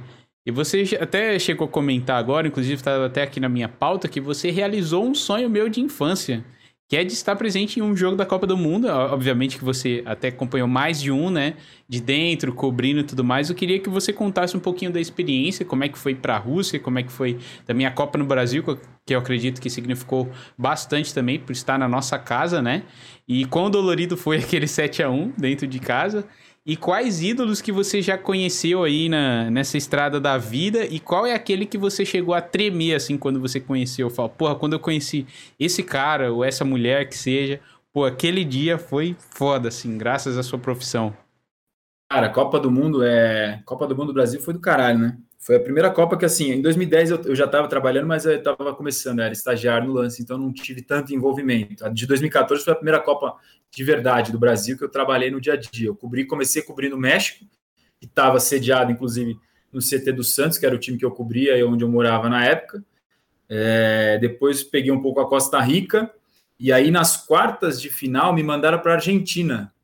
Então eu vi o 7 a 1 na Argentina, você imagina hum, como foi zoado. Hum, hum. Em Buenos Aires. Eu fui das quartas de final para frente, eu acompanhei a Copa do Brasil para acompanhar o ambiente na Argentina, a visão da Argentina da Copa no Brasil. É... E aí, enquanto a Argentina fosse avançando, eu ficando. E a Argentina foi até a final, então eu fiquei até o final lá. Até teve uma, uma história, uma das muitas, né? Engraçadas. Engraçadas não, tensa, na verdade. Né? No dia da final da Copa do Mundo, Argentina e Alemanha, 2014, eu estava lá em Buenos Aires. E aí, tô andando na rua, chapado de argentino, todo mundo andando, tal, festa pra cacete. Do nada eu olho pro lado, tem uma, uma, que parece ser uma mãe com um filho, um moleque adolescente, o moleque me tira uma camisa do Brasil e veste a camisa do Brasil. Ah. No dia da final da Copa do Mundo em Buenos Aires com a rua lotada de Argentina. Eu vou dar um Google aqui para ver se eu acho essa matéria, que eu fiz uma matéria, virou matéria o que aconteceu. Se eu achar, eu mando aqui no chat. Fechou. Torcedor, velho, camisa Brasil, final Copa do Mundo. É, cara, ele simplesmente tirou uma camisa da, da seleção. Aqui, achei a matéria, vou mandar no chat aqui. Manda aí, manda aí pra gente. Não sei se eu consigo, deixa eu ver. Peraí que eu tô aceitando suas regras do chat aqui. Mandei. Essa é a matéria. O, o cara tirou a camisa da, da seleção no meio das ruas em Buenos Aires e achou que aconteceu o quê? No dia da é. final da Copa do Mundo 2014. Começou um monte de gente. Primeiro veio, deu um tapa, outro veio, deu um tapa, outro tenta puxar a camisa, não consegue, outro tenta. Aí outro puxou, rasgou e fizeram ele tirar. Por ah. sorte, não aconteceu uma tragédia, tipo, sei lá, de bater Meu nele, Deus, cara. Cara, puta loucura. Quando eu vi aquilo, eu falei, meu, vai dar merda isso aqui, vou ter que seguir esse moleque. Aí depois que baixou a temperatura, eu falei assim, mas o que, que você pensou? Fui conversar com ele, até tem um vídeo, acho que nem, não sei se vai abrir porque é muito antigo, talvez fique indisponível. Aí ele falou, ah, não, eu tirei para, sei lá, tipo, não sei o que passou na cabeça, não, acho que era meio moleque, adolescente, não uhum. pensou consequência da atitude que ele estava tendo, sabe? É, eu mando depois a campo, porque eu estou no celular aqui, eu não consigo mandar o link, mas quem quiser ver o link aqui do meu chat, está lá no chat do, do IAI Fest. É só abrir lá, depois eu mando aqui para vocês. E aí, velho, pegaram a camisa, fizeram ele tirar e beleza. Graças a Deus, nada de mais grave aconteceu. Mas na hora que eu vi ele tirando a camisa, eu falei, meu, fudeu. Vai dar Esse merda. É que vai. Eu já me pergunto por que, que ele tava na Argentina ao invés de estar no Brasil. Já me pergunto isso. Pode, pode, pode, viver lá, isso é outra coisa. Agora, tirar ah, verdade. a camisa do Brasil no meio do era no obelisco ali, a maior concentração de, de Argentina, onde eles fazem as festas. Ó, valeu, o pessoal mandou aqui no nosso chat. O senhor Melik mandou, obrigado. O link da matéria. O cara colocar a camisa do Brasil ali, meu, aí você é, tá querendo provocar, não é de ah, não, foi sem querer. Não, você sabe o que tá acontecendo, não é por acaso. No dia da final da Copa do Mundo, cheio de argentino na rua, você colocar a camisa do Brasil em Buenos Aires, é demais. No dia do 7 a 1 eu tava numa praça lá acompanhando, eles colocaram um telão, meu, eles só davam risada, assim, a cada gol que saía, tipo. Nossa. Eu não sabia onde enfiar a cara, não, sabia mais o que fazer, assim. Foi muito. Foi bizarro, assim. E eles ficaram pegando no nosso pé bastante. Muito. É, mas foi bem emocionante acompanhar a Copa do Mundo lá, porque, assim, o Argentina é muito apaixonado pelo futebol. A relação deles com o futebol é, é do caralho. Eu acho eles, como torcedores, os, os melhores, os maiores, assim. Não tem ninguém que consegue fazer uma festa, eu acho, como a torcida, tanto de clube quanto de seleção da Argentina. E, e assim, tipo, a, as ruas ficavam lotadaças, eles faziam uns telões em várias praças espalhadas pela, pela Buenos Aires, e aí montava uma estrutura para a gente, a gente ficava em cima de um palco e via a multidão inteira assim na frente. Era um mar de gente, não, não dava para parar de ver assim. Era gente até o final, assim, você não, não conseguia enxergar o final do horizonte só de cabeça de pessoa. Então, assim, a festa nas quartas foi animal, a festa na semifinal foi do caralho. E até na final, quando eles perderam, eles foram para a rua fazer festa. Depois teve um quebra-quebra que foi meio tenso lá, até, até cobri na época. Mas foi muito legal poder acompanhar. E na Rússia também foi uma puta experiência. Na Rússia foi a maior viagem da minha vida, assim, que eu fiquei fora fora viajando a trabalho, mais maior maior período de tempo na minha vida. Foram quase 50 dias sem voltar para casa. É, foram 40 e poucos dias. Foi bem cansativo, assim. Acho que eu nunca trabalhei tanto na minha vida. Nunca dirigi tanto na minha vida. A Rússia é o maior país de extensão territorial do mundo, né? Uhum. Então, o que para eles é perto, para a gente é tipo 300 quilômetros. Para eles é logo ali. O longe para eles é tipo mil quilômetros. É logo ali do muito Mineiro. Grande. Exato. É tudo muito grande, tudo muito longe, tudo muito puta gigantesco. Nunca dirigi tanto na minha vida. Para você ter ideia, é, a gente a gente ficou no começo em Moscou, depois a gente foi rodando, né? É, e a gente pegou, a gente alugou um carro zero na em Moscou. E cada cidade nova que a gente ia, a gente pegava avião, ia para uma cidade nova, pegava outro carro, andava pela cidade, deixava o carro. Toda hora essa rotina loucura. Eu chegava na cidade, ia para o aeroporto, pegava o carro, usava o carro para fazer todo o trabalho na cidade, deixava o carro de volta, pegava o avião e ia para outra cidade. Fora que teve um dia que a gente perdeu o voo. Depois eu posso até contar essa história. Nossa. E o carro que a gente pegou em Moscou, que estava zerado na quilometragem, zero, zero, a gente eu devolvi no último dia que a gente voltou para o Brasil, olhei o velocímetro lá, estava com 3.400 quilômetros rodados. Só o carro de Moscou. Só o carro de Moscou. Fora Caraca. os carros que a gente usou em todas as outras regiões que a gente viajou, porque cada cidade a gente ia com um carro diferente. Então, assim, eu nunca dirigi tanto na minha vida. Nem gosto muito de dirigir, mas lá dirigi pra cacete. E até a polícia lá, puta, dava um trabalho. Sorte que tinha, a gente foi parado pela polícia, os caras paravam toda hora, queriam fazer acontecer, mas graças a Deus não, deve, não deu nada, nenhum problema. É, mas assim, foi uma puta experiência, animal, animal. Um país muito diferente do, do, assim, a imagem que a gente tem é meio louco. Algumas coisas eu achava meio Brasilzão, a Rússia um pouco meio Brasil, assim. E às vezes você andava na, na estrada só, tipo, nada assim do lado. Que a gente foi fazer uma matéria, que uma cidade, eu só conhecia no War, sabe o jogo de tabuleiro? War? Sim, conheço, conheço. Né? uhum. Vladivostok, quando você pega aquele atalho de um lado do mapa para sair no outro lá na Ásia. Uhum atalho no, no War. Então, a gente foi para Vladivostok. Só conhecia Vladivostok por causa do War. Caraca. E o voo de Moscou para Vladivostok deu, acho que eu não lembro de cabeça agora, mas foi um voo tipo gigante e tinha um fuso também gigante dentro da Rússia, um fuso, sei lá, de oito horas, dentro do mesmo país. Eu não vou lembrar agora o exato tempo do fuso. E o voo de Moscou para Vladivostok era tipo 10 horas. Bizarro. Cara, maior viagem da minha vida. Aí de lá a gente pegou um carro e foi pro interiorzão fazer uma matéria para o Fantástico. E foi, foi, não chegava nunca, a gente revezando no volante, meu, puta de um, um lugar assim, tipo inóspito, que a gente já. Eu nunca mais vou voltar nesse lugar, sabe, na minha vida, uma experiência que eu nunca mais vou esquecer. Mas que eu jamais poderia ter tido a oportunidade. Salve cachorro belga! É, nunca mais, nunca teria tido oportunidade se não fosse jornalismo. Então, assim, acompanhar a Copa na Rússia foi animal. Eu tive a oportunidade de ver a final, que eu não tinha visto aqui no Brasil, porque eu estava na Argentina. Então lá eu vi o jogo a final no estádio, França e Croácia. É, acompanhei a parte final, a reta final. Comecei acompanhando Portugal do Cristiano Ronaldo, que foi uma puta experiência também, ver os treinos dia a dia, os jogos, aquele jogaço Portugal e Espanha, eu estava no estádio. 4x3 ou 5x4, né? Teve uma imagem. O Portugal Espanha ou a final? Ah, o Portugal Espanha. Foi um jogão, acho que foi o primeiro jogo deles até. Um jogaço. Cabeça eu também não lembro agora, confesso. Mas foi um puta jogo, foi logo a estreia, né? Um puta jogo. E. 3x3 mandaram no chat aqui, ó. Boa, boa chat. 3x3. Teve até uma, uma, um acontecimento que, que, foi legal, que teve um pênalti para Portugal, que o Cristiano Ronaldo foi bater, e aí o nosso cinegrafista Ulisses Mendes estava atrás do gol. Acho que era o De Gea, o goleiro da Espanha. Estava atrás do gol. E aí ele faz, ele ficou lá fazendo imagem e tal. Depois do jogo a gente faz o que a gente chama de decupar, que é pegar todo o material bruto ficar vendo todas as imagens para ver o que, que é legal e o que, que não é legal para você usar nas reportagens. E aí eles fizeram e tudo mais. E aí, quando eu fui, eles decupavam para fazer as matérias para a TV, e eu gostava também de decupar, porque se eu achasse algum vídeo que fosse legal, eu gostava de pegar esse flagra para usar no site, no GE. E eu estou decupando as imagens lá, e vou até procurar também o link aqui da reportagem para mostrar para vocês. E aí eu noto que na hora que o Cristiano Ronaldo vai bater o pênalti, o Sérgio Ramos está atrás dele e fazendo um sinal com a cabeça assim pro, pro goleiro da Espanha. Eles jogavam juntos no Real Madrid, né? Caraca. E o Sérgio Ramos sabia como o Cristiano Ronaldo bate pênalti, lógico. Tipo, treinam junto todo dia. É, então ele, ele começou a fazer um sinal, tipo, indicando com a cabeça onde ele achava que o CR7 ia bater o pênalti. E aí a gente tinha essa imagem. Ó, achei aqui, ó. Feio, DG segue dica de Sérgio Ramos mas não para em CR7 em pênalti. Vou mandar o link, o link, aqui no chat. Manda lá, manda lá. E aí ele ficou fazendo, ficou fazendo assim com a cabeça, tipo, olha, ele vai bater ali. E o Cristiano trocou o canto, bateu no outro. E a gente tem a imagem do, do, do Sérgio Ramos fazendo assim, ó, tipo ali, e depois ele fazendo assim com a mão, ó.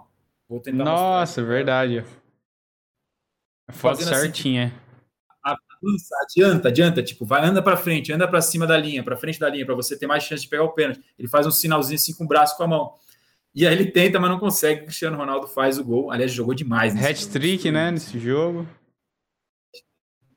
É, e aí, tipo, isso é uma imagem que o nosso cinegrafista tem. Que se você. O print está até aqui no, no começo da tela, ele com os braços assim, com a mão, fazendo com uma expressão assim com o rosto e com o braço, tipo, vai, adianta, vai para frente. Isso aqui ele já tá falando para ele adiantar.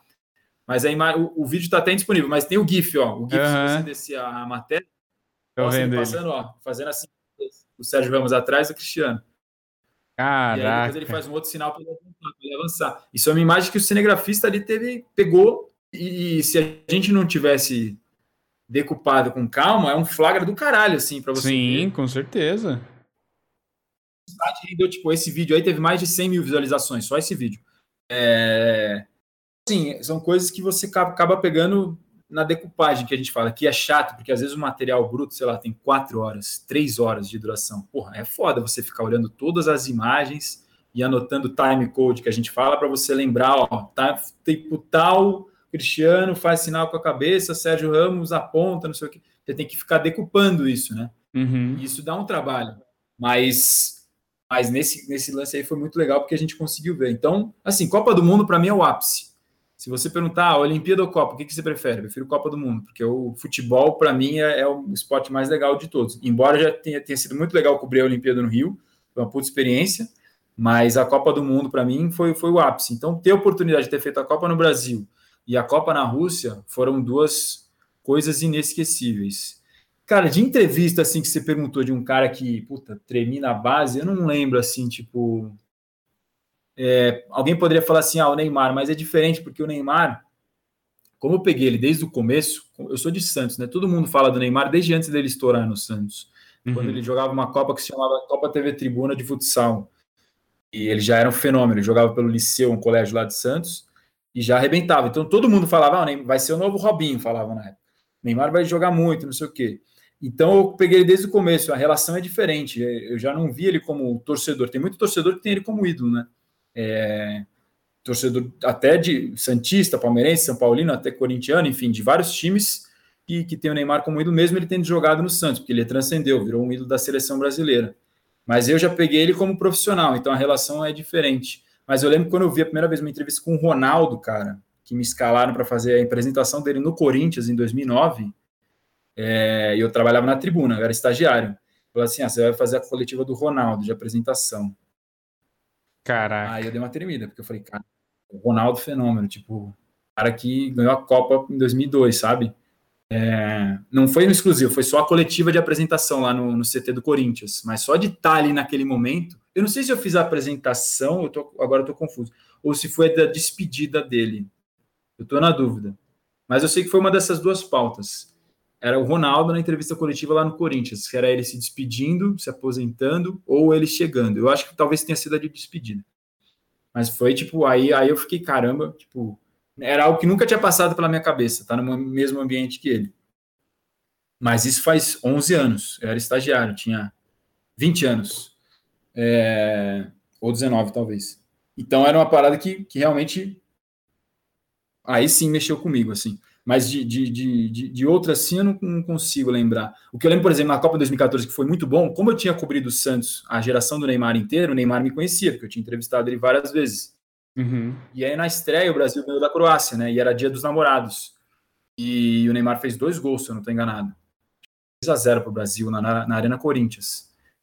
E aí, depois do jogo, tem a zona mista, que a gente chama, que é onde os jogadores passam, é um corredor, eles passam e eles vão dando entrevista para os jornalistas. E aí, na, em, em, evento FIFA, que é Copa do Mundo, eles dividem imprensa escrita, imprensa de televisão e imprensa de rádio. Imprensa rádio escrita fica junto, num, num ambiente só, e televisão fica em outro separado.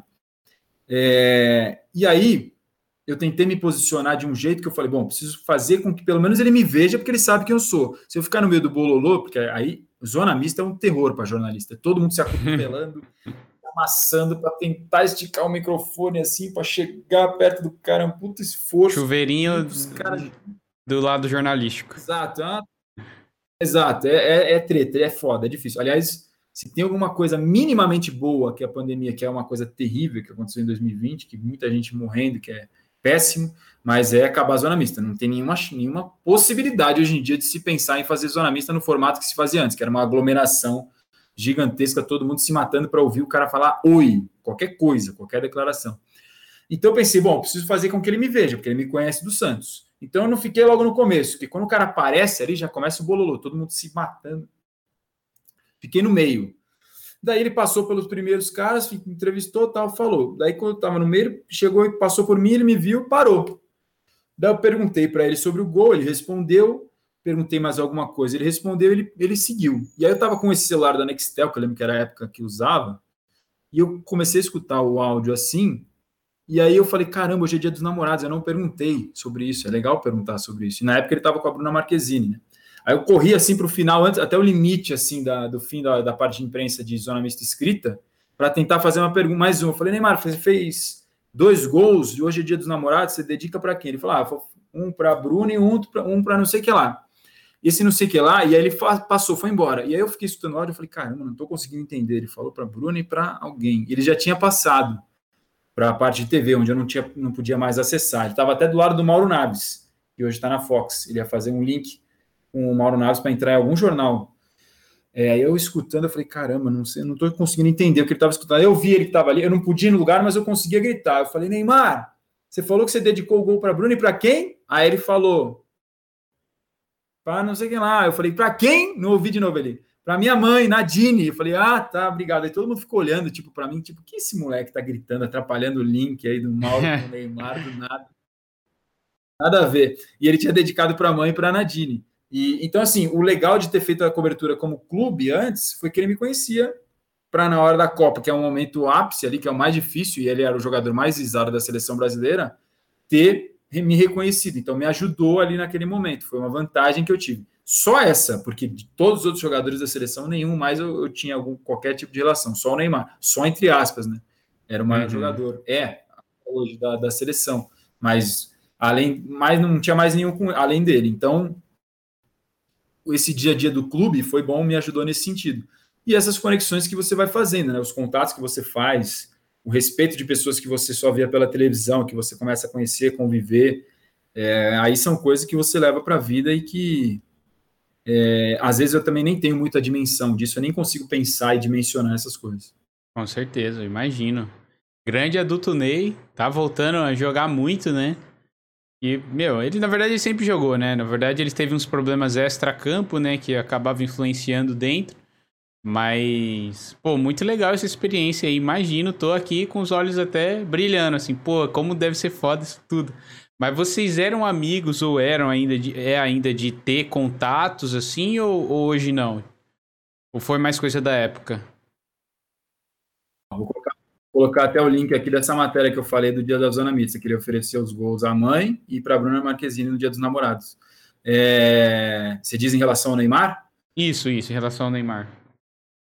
É, assim, não é nem. Não dá para falar em, em, amizade porque seria mentira da minha parte, mas é uma relação de, de, de, respeito e de caras que se conhecem e acabaram. Eu tive a sorte e privilégio de poder ter tido acompanhado, dei sorte, né? De ter sido a mesma época que eu cobri o Santos, era a época que ele surgiu. Então, assim, quando, eu, quando a gente se encontra, se cumprimenta, normal, porque acabei entrevistando ele muitas vezes. Eu lembro, tipo, no começo, lá atrás, eu chegava, teve a época de eu entrevistar o Neymar por telefone, tipo, ligava pro telefone e falava com ele. Impossível hoje em dia isso, sabe? Com certeza. Tipo, não existe mais essa possibilidade. Teve uma, eu lembro que teve uma semana que foi muito engraçada, eu costumo brincar contando essa história, é, que eu encontrei ele três vezes na mesma semana e nenhuma delas foi no Santos tipo, em ocasiões e lugares diferentes. Até porque Santos é uma cidade não é grande, né? Então, uhum. é, as pessoas meio que saem para os mesmos lugares. Então, acabava esbarrando aqui ali. Mas as três foram, foram as três vezes, nenhuma no Santos, nenhuma no. Então, você acabava convivendo, é, e aí você acaba tendo respeito. E até eles brincavam que era chato pra caramba, porque toda hora tava junto. Quando eu fui para a Globo, para o GE em 2012, a gente viajava para todos os jogos do time. Então, a Libertadores eu fiz inteira 2012. Inclusive, teve uma história que é bem engraçada, eu vou colocar aqui, essa aí é para me zoar. É uma autotrollagem que eu vou fazer agora que envolve o Neymar. Eu vou mandar o link para você. Manda para nós. Primeira viagem, primeira viagem internacional pelo GE foi em 2012. Cobriu o Santos na Bolívia. O Santos ia jogar com The, The Strongest. Acho que era isso. Ou contra o Bolívar. Acho que era The Strongest. Acho que The Strongest. E aí, beleza, fui para Bolívia tal, cheguei lá. Minha mãe sempre fala para quando chegar no lugar, igual toda mãe, né? Chegou, liga, hein? É. Chegou, liga, dá sinal de vida, manda mensagem, não sei o quê, bababi, bababá. Falei, tá bom. É, cheguei lá, obviamente não lembrei, porque tinha mil coisas para fazer, deixei as coisas no hotel, já fui correndo pro treino, fiz o treino, fiz o treino do, do Santos lá na Bolívia, e beleza, aí daqui a pouco tô no hotel escrevendo as coisas, um dos meus chefes me chama, fala assim, ó, oh, tua mãe tá te procurando, ligou aqui na redação, tá preocupada que você não deu sinal de vida. Eu falei, puta merda, olha aí que ela já tá me fazendo pagar. Liguei para ela e falei, porra. E no mesmo dia, de noite, porra, mãe, tô bem, não aconteceu nada, tava trabalhando, não lembrei, esqueci. Beleza, passou. Dia seguinte, assim, veja o Globo Esporte de hoje. Falei, lá vem. Putz. Vai vir merda. Trollar, certeza. Quem apresentava na época era o Thiago Leifert, que faz o, o BBB, o The Voice Brasil hoje em dia. O Thiago é, apresentou o GE daqui de São Paulo por muito tempo, para quem não lembra e ou não sabe. Eu não sei se eu vou conseguir abrir agora aqui pelo PC, porque na minha barra de rolagem, pelo desktop Instagram, ele dá umas travadinhas para abrir, tem que logar. Não vou conseguir achar aqui agora, mas depois eu, eu mando para vocês. Uhum, vou colocar Beleza. na descrição, porque depois eu vou upar isso no YouTube também e tal, então vai ser importante. Ver, tá no meu feed, eu fiz um TBT disso recentemente. É, beleza, aí Cara, eu já avisei antes no Facebook. Facebook, na época que estava bombado, eu falei, ó, quem quiser me zoar para sempre, veja o Globo Esporte hoje. Eu não sabia o que ia acontecer, mas sabia que ia ter alguma zoeira. Daí, cara, começa o programa tal, beleza. Eu tinha feito uma imagem no treino do Santos, que, assim, lá na Bolívia tem muito brasileiro que mora lá para estudar, porque a faculdade é barata. Então, muita gente vai fazer, por exemplo, faculdade de medicina na Bolívia, porque é muito mais barato que aqui no Brasil. Então, tem um monte de brasileiro morando lá que torce para todos os times e quando teve o treino do Santos, encheu de, de torcedor brasileiro de vários times, para ter uma relação ali, liga com, com futebol e tal. O cara tá, tem saudade do país é a forma de se aproximar. E aí um cara gritou assim: Neymar, engravida minha mulher. E eu filmei isso na hora sem querer, dei sorte, peguei essa imagem. E aí o Thiago gostou da imagem e usou isso no, no GE. E aí tal, mostrou a matéria do treino, no final da matéria do treino tinha essa imagem, o cara fala, Neymar, engravida minha mulher. Aí volta pro estúdio, tá, o Thiago lá, ele fala, ó, essa imagem aí que rodou agora, quem fez foi o Marcelo Azan, nosso setorista, repórter do GE, que cobre o Santos. Aliás, Azan, liga para sua mãe, pô, ela tá preocupada, você chegou lá e não deu sinal de vida, como é que é o nome dela mesmo? É alguém da produção fala para ele falar. Rosa Maria, liga aí, dona Rosa Maria, o Azan tá bem, fica tranquila, tá? Nossa. Isso em rede nacional, imagina, hein? Rede nacional, fui aloprado. Aloprado por todo mundo. Pô. Pelo amor de Deus, é o filho da Nora Rosa Maria deixou. Aí, aí ela adorou, né? O pior é que ela adorou. Falou, agora que eu vou. Agora que eu vou ficar fazendo isso mesmo, porque vai aparecer. Falei, ah, legal, tu gosta, né? Você fica famosa e eu sou doado para todo mundo. Muito bom, obrigado, mãe. Minha mãe já me proporcionou várias dessas, né? Essa aí acho que foi a o ápice, porque aí eu fui aloprado para todo mundo ver. Muito bom, muito bom. Beleza, manda sim, cara. Nossa, sensacional. Mãe é mãe, né? Não tem jeito. Pelo menos rendeu boas risadas, né? Eu acho que a voz dele não saiu, mas é bug do Discord, viu, gente? Eu queria até deixar aqui o, o Azan. Pelo menos ficou a história, né? É, exatamente. Queria até atualizar aqui, ó, que tá 1x0 pro São Paulo, gol de Igor Gomes, hein? Grande dia. Grande dia. Obrigado aí a galera que tá atualizando a gente. E mandaram até aqui quando você tava falando do Neymar, ó, trio no Warzone, Neymar, Fest e Azan. Já pensou? Rapaz, Neymar no Call of Cast? Um sonho, gente. Quem, quem dera, quem dera. Eu acho eu acho que ele não joga Call of Duty. Alguém já me falou disso. Warzone. Acho que ele pode até já ter jogado, mas acho que não é o jogo que ele mais gosta. Eu acho que ele gosta mais de CS. É, ele é do CS. Eu já vi ele fazendo transmissão de na Twitch. Sei que ele também jogava PUBG. Aliás, eu nunca joguei PUBG. É... Mas CS eu sei que é o jogo que ele curte. Aliás, o CS eu jogava assim, tipo, na época de Lan House. Não sei se vocês pegaram essa época, eu jogava Sim. CS é, ia numa Alan House lá em Santos que se chamava Monkey, que era Alan House. Tipo, nossa, Monkey é top. Tipo, era caro pra cacete pra época, assim. Era, sei lá, 5 reais a hora. A gente achava mó caro. Não lembro quanto que era, mais ou menos. Devia ser alguma coisa assim, 10, 5, não lembro. E, tipo, lotava de gente na Monkey para jogar Counter-Strike, CS. Era irado, todo mundo adorava. Depois começaram os corujões, fiz muito corujão. Uma outra que se chamava Sniper era perto da minha casa, dava para ir andando. Aí eu, meu irmão, nossos amigos, a gente fazia corujão jogando CS. Meia-noite até seis da manhã. Pagava um preço mais barato, podia jogar a noite inteira. Saía igual, igual zumbi andando pela rua depois com o dia amanhecendo. Coisa de, de gamer louco, de nerd mesmo, igual nós. É, né, já, eu já participei sim. Eu nunca fui muito do CS porque eu era do console, né? Mas já cheguei em Lan House para jogar CS também. Inclusive, quando ia para a cidade do meu pai, que é uma cidade do interior de São Paulo, litoral sul, não sei se você conhece, chamado Cananéia. É... Falar. É um lugar muito bom, recomendo, inclusive. Lá, é, a galera, assim, não tinha tanta condição de ter videogame de última geração, essas coisas. Então, toda vez que eu ia pra lá, quando eu era viciado, olha só, eu ia, ao invés de ir pra praia, eu ia fazer o que eu fazia na São Paulo, capital, né? Hoje eu moro em Joinville, Santa Catarina, mas eu sou nascido e criado na capital de São Paulo. E eu ia para lá jogar, tipo, PlayStation 3, que na época era, tipo, nossa, PlayStation 2 também, na verdade. Que era uau, assim, quem tinha era, né, aquela TV de 42 polegadas. Então, nossa, eu fui ver uma, ter uma dessas em casa, eu tinha já 16 anos, eu acho, mais ou menos, uma coisa assim. Então, assim, era um sonho aquilo. Aí eu marcava com os moleques, a gente ia para lá jogar GTA, jogar um GTA San Andreas também, que na época, porra, bombava, né? E o COD 4 também eu cheguei a jogar um pouquinho, que foi um COD, assim, na época do CS. Foi o primeiro COD, assim, que, que bombou, né? O multiplayer do COD 4 assim, foi sensacional, é adorado por muitos até hoje. E era um dos jogos mais jogados aí pela galera. Saudades, era, era legal essa, esse lance de... Você até comentou quando você era moleque, e não sei, não sei se foi seu irmão e tudo mais. E era a época que eles davam controle pra gente desconectado, né? Eu lembro que eu assisti o meu primo jogando Mario Mario Kart, Mario, o Super Mario World também, ou até mesmo Pokémon. Inclusive ele ia pra escola só pra trocar fitinha de Pokémon. Ele odiava estudar e ia pra lá só pra trocar fitinha de Game Boy na época. E ele não deixava a gente jogar. Pô, quando eu tive o Super Nintendo, eu falei, não, agora é o meu momento, cara. Nossa, que eu, eu dibuei aquele console. Pô, mas era muito legal você se juntar assim, seja com um primo, né? Tanto que eu não jogo tanto FIFA hoje, porque eu não gosto muito de jogar online.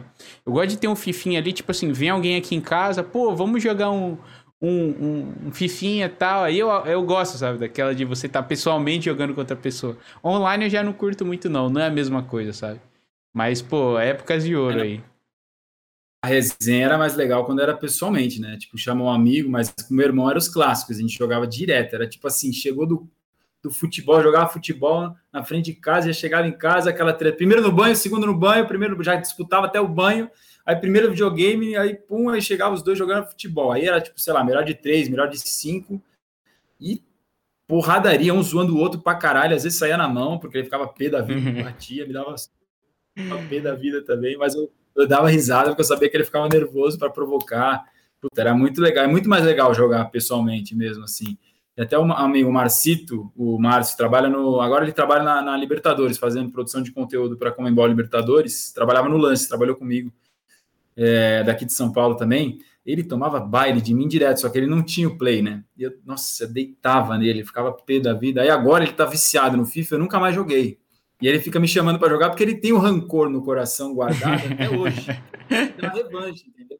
Ele quer devolver as surras que eu dava nele, mas eu não dou oportunidade porque eu não vou entrar na arena para perder. Não jogo desde 2017. Se eu jogar com ele agora, ele me deita em mim. Então, eu preciso, se eu for jogar, eu vou pegar, treinar, e aí sim eu jogo.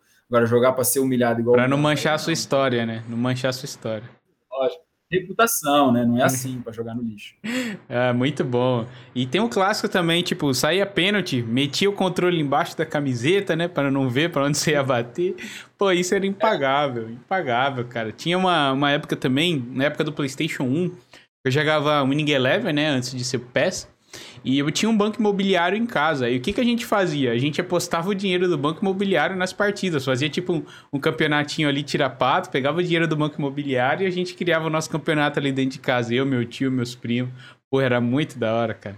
Saudade dessa época, desse contato pessoal, que hoje é tudo pela internet, né? É legal, mas é muito diferente. Bem diferente daquela época. É verdade, é verdade, faz diferença. Jogar o War com os primos no Natal é de lei, já era tradição na família. Todo, todo hum. Natal que conseguia juntar os primos, a gente jogava um Warzinho, nem saía treta, meu irmão ficava mais. Meu irmão é o cabeça, né? E, o meu primo mais velho, o Renan, também. O Bruno, meu irmão, e o Renan, meu primo. Um, os, os dois são os dois primos mais velhos, ficavam tentando manipular a gente. Não, vai para lá, vem para cá, faz isso, faz aquilo só manipulando para ele bater o objetivo dele e ganhar e a gente ficar com cara de tonto depois. muito, muito bom. E a galera já tá até compartilhando ali as experiências deles também. Gente, lembrando, se vocês quiserem mandar alguma pergunta aqui pro Azan, a gente já tá encaminhando pro final aqui do cast, mas já já a gente vai responder umas perguntas de vocês. Eu vi algumas aqui, eu até lembro de algumas, mas vou pedir pro Vini aí mandar pra gente também já já. E eu queria agora falar um pouquinho sobre o meu São Paulo, Azan.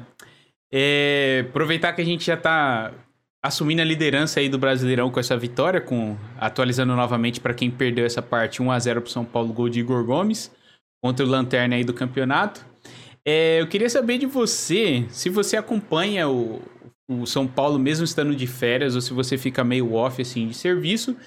E se você acha que a gente aí tem chance de, de ganhar esse Brasileirão, pô, a gente tem todo aquele problema de contra time pequeno, a gente acaba dando uns tropeços. Hoje tá sendo diferente, mas vamos esperar que acabe bem.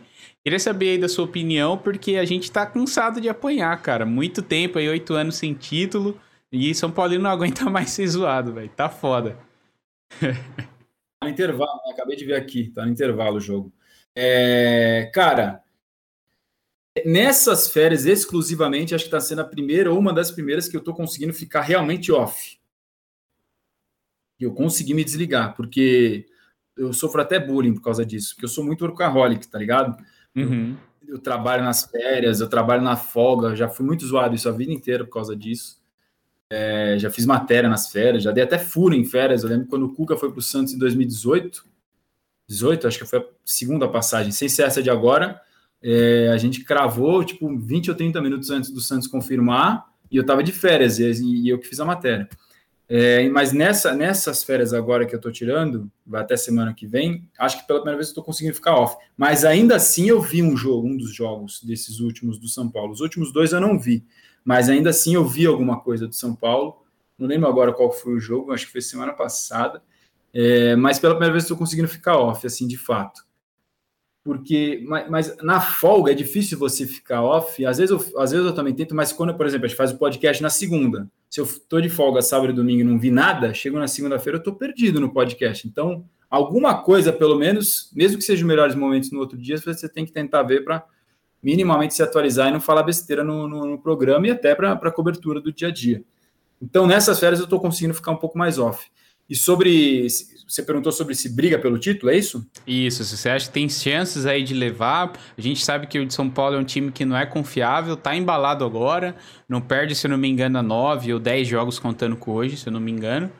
E se você acha que aí tem, tem chances ainda da, da, de tirar esse jejum aí de títulos com o dinizismo? Cara, é já foi fora de Diniz, dinizismo, né? Futebol é. é, engraçado por causa, por causa dessa bipolaridade também. A torcida vai, vai na emoção. Eu acho que tem chance sim de, de brigar, tá, tá, tá muito forte na briga nos dois, né? Tanto na Copa do Brasil, tá na semifinal. Aliás, vai ser a primeira vez, acho que a gente vai ter jogo véspera de final e véspera de ano novo, que está marcado para 23 e 30 de dezembro, as semifinais. E no Brasileirão, se confirmar esse resultado de hoje, já está ali na, nas cabeças, né? Uhum. Então, cara, já estamos no segundo turno, né? Não é. É que o torcedor também está traumatizado com 2018, que ganhou o primeiro turno com a Aguirre e depois foi só ladeira abaixo quando, quando o Everton acabou se machucando. E aí não tinha peça de reposição. É, mas esse ano, assim. É que tem outro fator aí que, que pode ser um, um fator que é importante não perder de vista. São Paulo tem eleição agora em dezembro, vai trocar a gestão, a gente não. E o campeonato vai até fevereiro. Então, é uma coisa a se, a se observar. Como é que vai ser? Vai trocar todo mundo? Vai manter todo mundo? A diretoria vai trocar? Treinador, imagino que deve ser mantido, independentemente de quem vence a eleição. Mas é um, é um ano atípico por causa da pandemia, uma temporada atípica, porque vai até fevereiro e o campeonato vai estar rolando, os dois, né? Se o São Paulo passar para a final na Copa do Brasil, o novo presidente vai assumir com o time na final, que é um baita cenário, né? E brigando é. na liderança Brasileirão, se tiver até lá nesse, nesse status que está hoje. Então, chance acho que tem, chance tem, real. É... Acho que deu uma piscada aí, mas vou... É, é como dei a tela. Real. Tem chance sim, e, e aí, mas assim, futebol é imprevisível, né? ainda mais no torneio de mata-mata como, como é a Copa do Brasil. É, jogo mata-mata, a chance do empoderável acontecer aumenta. Pode acontecer de tudo em dois jogos, mas no brasileiro, que é um campeonato por pontos corridos, e como o Diniz já está mais de um ano no, no cargo, acho que ajuda um pouco mais a diluir o imponderável. E, e, no longo prazo, a tendência é que quem tem um trabalho mais longo, mais sólido, consiga chegar mais longe. Isso na teoria, porque na prática o futebol pode mudar tudo que a gente está falando e a gente está cansado de quebrar a cara quem escuta o podcast de São Paulo. A gente está cansado de quebrar a cara dando palpite errado, né? Com certeza. quebra a nossa cara. Com certeza. A gente vinha sofrendo aí porque o São Paulo tá ao contrário, né? Antes ele é, atacava, atacava, atacava. Parecia eu no FIFA. Atacava, atacava, atacava. E uma bola do adversário é gol e ele perde o jogo com 80% de posse de bola, 20 finalizações. Agora a gente tá começando a acertar, né? É, teve o Luciano e o Brenner aí que foram novidades, né? Que excederam, acho que as expectativas de todo mundo, né? Teve até uma matéria, se eu não me engano, é do GE mesmo. Muito interessante que eu vi esses dias que ele pensou até em desistir do futebol, tudo mais, que ele tava meio desacreditado, né? Depois de rodar e tal, e não deslanchar. Agora ele encontrou aí o caminho, a gente fica muito feliz por ele, né? A gente que é, que é São Paulino, vamos esperar aí que dê tudo certo pra gente agora, né? Vou puxar aqui as perguntas do chat agora. Eu vou até começar aqui pelo uma do, do Melik que ele mandou agora. Ele perguntou assim: Azam, você vai. Quando acabar suas férias, você pretende continuar fazendo lives? Cara, eu pretendo. É, pretendo. Não sei se vai ser com a mesma frequência que eu tenho feito agora durante as férias, mas eu pretendo sim. É, só que como meus, meus horários são malucos, né, no dia a dia, depende muito do time que eu tô cobrindo. Hoje é o São Paulo, então se o treino é de manhã, meu horário é tal. Se o treino é de tarde, meu horário é tal. Se o jogo é quarta, meu horário é. Entendeu? É escala, é dia a dia. E semana a semana, depende muito do time. A nosso horário é em função do time que a gente cobre como setorista. A nossa vida é assim. Então, os horários de lives, ainda nem tenho assim uma rotina, né? Que, é, que todo mundo fala que é o ideal na Twitch, ter uma rotina de programação para todo mundo saber o horário que você vai estar tá no ar. Uhum. Mas eu vou tentar minimamente criar uma rotina assim, por exemplo, quarta-feira, que normalmente é dia que tem jogo, fazer durante o dia. Nos outros dias que não tem, ou terça ou quinta, faz de noite. Vou tentar me organizar para fazer assim. Legal, legal. Ó, a Lari mandou uma, uma legal aqui. Você não falou o time que você torce, mas alguma vez o time que você torce já te atrapalhou em alguma entrevista? Boa pergunta. É... Talvez lá atrás, no começo, no começo, quando você, tipo, sei lá, quando você não está acostumado a entrevistar um jogador X, a primeira vez que você entrevista um jogador Y, ou a primeira vez, sei lá. Talvez no começo, para quem está de fora, sempre fica com essa, com essa questão na cabeça, né? Pô, mas o cara torce para o time vai, vai cobrir aquele time pela primeira vez, ou torce para time tal e, e, vai cobrir o outro. Isso influencia? Eu acho que nunca influenciou assim de tipo. É, tem um exercício que eu gosto de fazer de cabeça assim. Se você soubesse uma notícia que jornalisticamente checada e comprovada, se você publicasse o seu time do coração seria rebaixado, você publicaria? Cara, como jornalista, se a informação está checada e confirmada e você tem certeza do que você está falando, você tem que publicar. Você não é, é o seu time, você que fazer o seu trabalho, independente. Então, é, eu gosto de pensar assim. Nunca chegou a me atrapalhar. O que, o que aconteceu é o seguinte: quando eu era torcedor, eu via o futebol de um jeito, e quando eu virei jornalista convivendo no dia a dia, eu passei a ver o futebol de outro. É, eu perdi um pouco, perdi não, um pouco não, muito, acho, daquela loucura de paixão, de, porra, se jogar e se matar e não sei o que, como é torcedor, que é 100% passional, para começar a tentar ver de uma outra forma, porque não dá para misturar as coisas, né? Então, uhum. muito da, da relação que eu tinha antes mudou, mudou bastante. Mas, assim, de influenciar, tipo, putz, não vou perguntar isso porque é meu time, não. Legal, legal. Respondida a pergunta. Mandaram uma aqui que é interessante também, que eu não lembro quem é, mas eu acho que foi o, Gui que mandou. É, qual que é o seu jogo favorito e qual é o jogo que você mais jogou? Cara, hoje o meu jogo favorito disparado é o COD. Call of Duty Warzone é o jogo favorito, é o que eu mais joguei disparado em 2020. O Jake, Black Jake, tá falando que foi ele é, disparado é meu jogo favorito hoje, não tem, não tem o que falar. E o que eu mais, o que eu mais joguei talvez tenha sido de futebol, acho. Não, não dá para falar um específico, mas uhum. futebol, jogo virtual de futebol, porque eu joguei Winning Eleven, joguei PES, joguei FIFA, joguei Superstar Soccer pouco, mas joguei no Nintendo 64.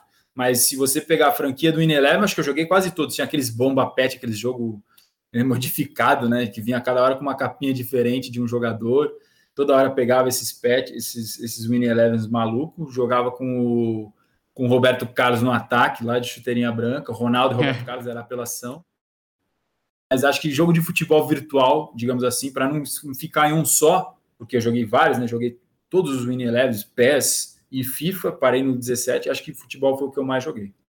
Legal, legal. É engraçado que isso. Eu não sabia que isso é uma pira de geral da chuteira branca. Você é a primeira vez que eu vejo alguém comentando isso.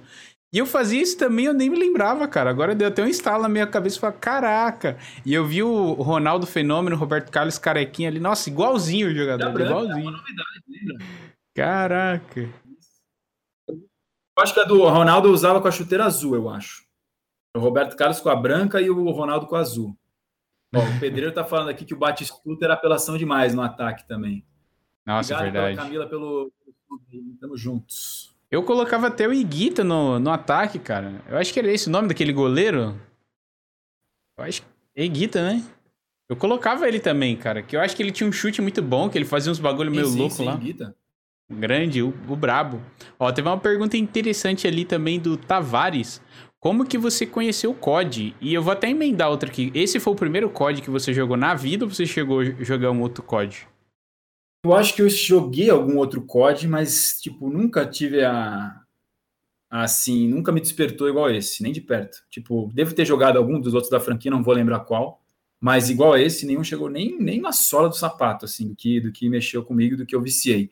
E é boa pergunta mesmo do Tavares, que foi muito aleatório, cara, como eu conheci esse COD desse ano. Eu tava trocando ideia com uma menina, Carol, e aí ela falou: Meu, tem um jogo novo aí tal, não sei o quê, que é de graça, multiplataforma, e tava no começo da pandemia, eu tava num tédio, assim, em casa, tava vendo muito Netflix, né? Vendo série, e, e, as, e não tava jogando quase videogame. Eu jogava só de vez em quando, como eu falei no começo, Overwatch, Rainbow Six, mas também não tava já, mas já tinha dado uma parada assim. Cheguei a uma época a ficar bem viciado no Rainbow Six, depois viciei no Overwatch, mas aí deu uma queda tava sem nenhum jogo assim fixo. E daí ela me falou, cara, eu comecei a jogar, falei, nossa, velho, que jogo é esse, cara? Fiquei maluco, assim, maluco, maluco. Tipo, é, fiquei viciadaço e acho que teve o combo da pandemia de estar em casa na quarentena, não tinha, não podia sair de casa. E aí, velho, quando juntou isso com um momento que eu estava vivendo até da minha vida pessoal, falei, velho, vou ficar fazendo. Assim, mergulhei, o jogo virou minha vida. Minha vida era Big Brother Brasil, que me acompanha nas redes sociais no começo do ano, ficou até injuriado, porque acostumado a me ver falando de futebol, eu só falava de BBB, eu tava insuportável. Esse BBB desse ano foi animal, foda, foi acho que o melhor da história. Falava de BBB todo dia, todo dia, todo dia, todo dia. Fiquei viciado em BBB. Então minha vida era BBB e Call of Duty Warzone. Era isso, velho. Era isso todo dia. Então, acho que o combo da, da quarentena me ajudou mais. Eu já não sou um cara de sair muito, já gosto de ficar mais em casa, e aí com a quarentena, então, não tinha o que fazer. Então, foi, foi assim que eu acabei conhecendo de forma aleatória e agradeço muito por ter conhecido, porque já tenho certeza que mudou minha vida, independentemente do que aconteça daqui para frente. Com certeza. É uma, o COD é uma franquia assim que mudou minha vida também. Eu já contei essa história diversas vezes nos meus outros episódios de podcast, em live também, mas vou até comentar aqui de novo. E foi graças a esse jogo que eu me formei em design, que eu sou formado em design e edição de vídeo, né? Porque eu adorava ver umas montagens de, de de player de COD jogando de sniper e tudo mais, achava aquilo surreal, e artes também para rede social, essas coisas, tipo, envolvendo o COD e tal. Falei, pô, eu quero aprender a fazer isso, sabe? Hoje eu tô na, mais na criação de conteúdo, mas ainda assim eu também faço umas artes para mim, eu edito meus vídeos também, mas conto com a ajuda de outros, de uma produtora que eu tenho parceria também, mas enfim. E graças a ele também eu conheci minha noiva, cara, que um amigo meu que apresentou ela pra, que apresentou ela para mim, e ele jogava COD comigo e ela jogava COD também antes. Tá até aqui do meu lado aqui mandando um coraçãozinho e um beijo. Então, assim, é uma franquia muito importante para mim. E é muito legal a gente ver o quão importante o videogame é, né, cara? Porque assim, a gente coloca, sei lá, uns 10 anos atrás aí, se você fosse falar, pô, tem gente que fica milionário jogando videogame, você ia dar risada da cara dessa pessoa, né? Porque a gente jogava antes, nossa mãe até falava, pô, vai estragar a televisão, ou sai disso daí que vai estragar suas vistas e tudo mais. E hoje eu tenho amigos próximos, assim, que eu acompanhei, é, que começaram do zero, assim como eu, e hoje tem, tipo, 400 mil inscritos no YouTube, 200 mil inscritos, sabe? Faz live aí para 600, até mil pessoas. Então é uma dimensão muito grande. É muito legal, né, cara? Como uma coisa assim tão simples como um jogo pode, pode mudar a nossa vida aí para sempre. É verdade, é verdade. E eu tenho sentido isso, como a comunidade é, é gente boa, acolhedora, assim. Nunca tinha trocado ideia com quase ninguém, mas o pessoal que, que tem falado comigo tem me recebido de uma forma incrível. Isso está sendo uma das coisas que está me motivando também a continuar, porque todo mundo muito humilde podia, tipo, falar assim, ah, quem é esse cara tá chegando aqui agora? Não, não enche o saco, sabe? Pelo contrário, todo mundo bem gente boa, todo mundo bem humilde, querendo trocar, querendo ajudar, disposto então, isso está tá sendo bem legal mesmo. Se eu falar até nomes, eu vou esquecer, porque tanta gente que tem ajudado, trocado ideia, você é uma delas. E então agradeço mesmo, porque isso é uma coisa legal da comunidade do, de, de esportes. Ó, estão falando que Gol do Brenner, é. Desencantou o menino, boa. Show de bola, show de bola. Ah, não, é verdade. Eu ia falar do Cartola, mas o Fest me lembrou que essa rodada não tá valendo. Nesse jogo é atrasado lá. Exatamente. O Brenner estava no meu Cartola. Ele estava mesmo na última rodada. E eu esqueci de escalar, mas não estava. É, também falando nisso, eu preciso escalar o meu time também. Nossos filhos vão ser obrigados a jogar COD, com certeza. É muito importante. Um dia eu vou até tatuar COD. Já brinquei aqui várias vezes. Inclusive, eu tô até com essa barba tosca aqui, saudades da minha barba, porque para quem chegou de plantão aí na live, eu paguei uma promessa e tive que platinar a minha barba. Eu não aguentei, eu não tava aguentando mais aquilo, fui lá e rapei tudo. Por isso que eu tô com essa cara de moleque aqui, que parece que eu tô com 16 anos de idade de novo. Mas é isso, a Lari jogava COD sim antigamente, o Gui.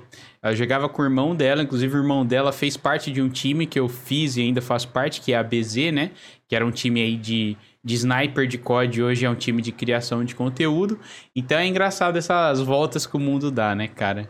Então, eu acho que é isso, né, gente? Foi quase duas horas aí de papo contando o atrasinho aí. Eu realmente espero que vocês tenham curtido esse episódio. Foi o primeiro é, episódio ao vivo, como eu falei para vocês aqui já algumas vezes. Então eu queria pedir desculpa primeiramente se teve alguma falha, alguma coisa assim. É, às vezes o Discord dava uma bugadinha, a voz dele saía um pouco atrasada, desincronizava, mas depois já voltava. Então foi muito legal mesmo. E queria agradecer demais também a presença do, do grande Azan, é um cara que eu acompanho o trabalho dele aí tem desde o início do ano, como eu falei. Pô, sou fãzaço do podcast, de toda a galera lá, o, o Leandroca, o Edu, não sei nem se eu posso chamar ele assim, mas ok, o Azan também. A galera, tipo. Ah, pode, claro. O Canas é nosso, né? Ele mora no nosso coração. Como diz o Edu, é nosso algodão doce. Exatamente.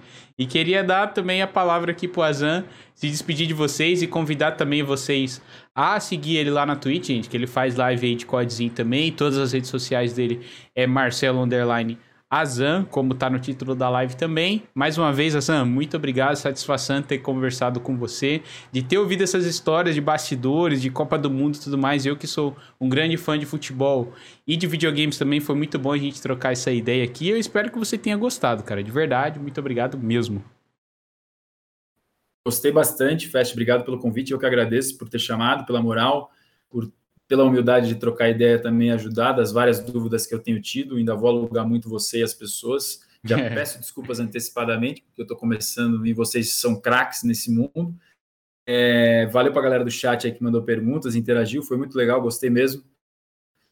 E deixar aí quem quiser seguir lá, como o Fest já falou, as redes sociais são essas mesmo, arroba Marcelo Azan, tudo igual, tanto no Twitter quanto no Instagram. Eu vou escrever aqui no chat para quem tiver com dúvida ou preguiça, se quiser só copiar e colar, tá aí. Pode mandar. Marcelo, tanto no Instagram quanto no Twitter, aqui na Twitch também. E hoje, aqui, um momento histórico, no Call of Cast, tivemos o primeiro sub do nosso canal lá. Algumas outras pessoas já se inscreveram, pelo que eu vi aqui. A Camila, o Pedreiro, tô até vendo aqui.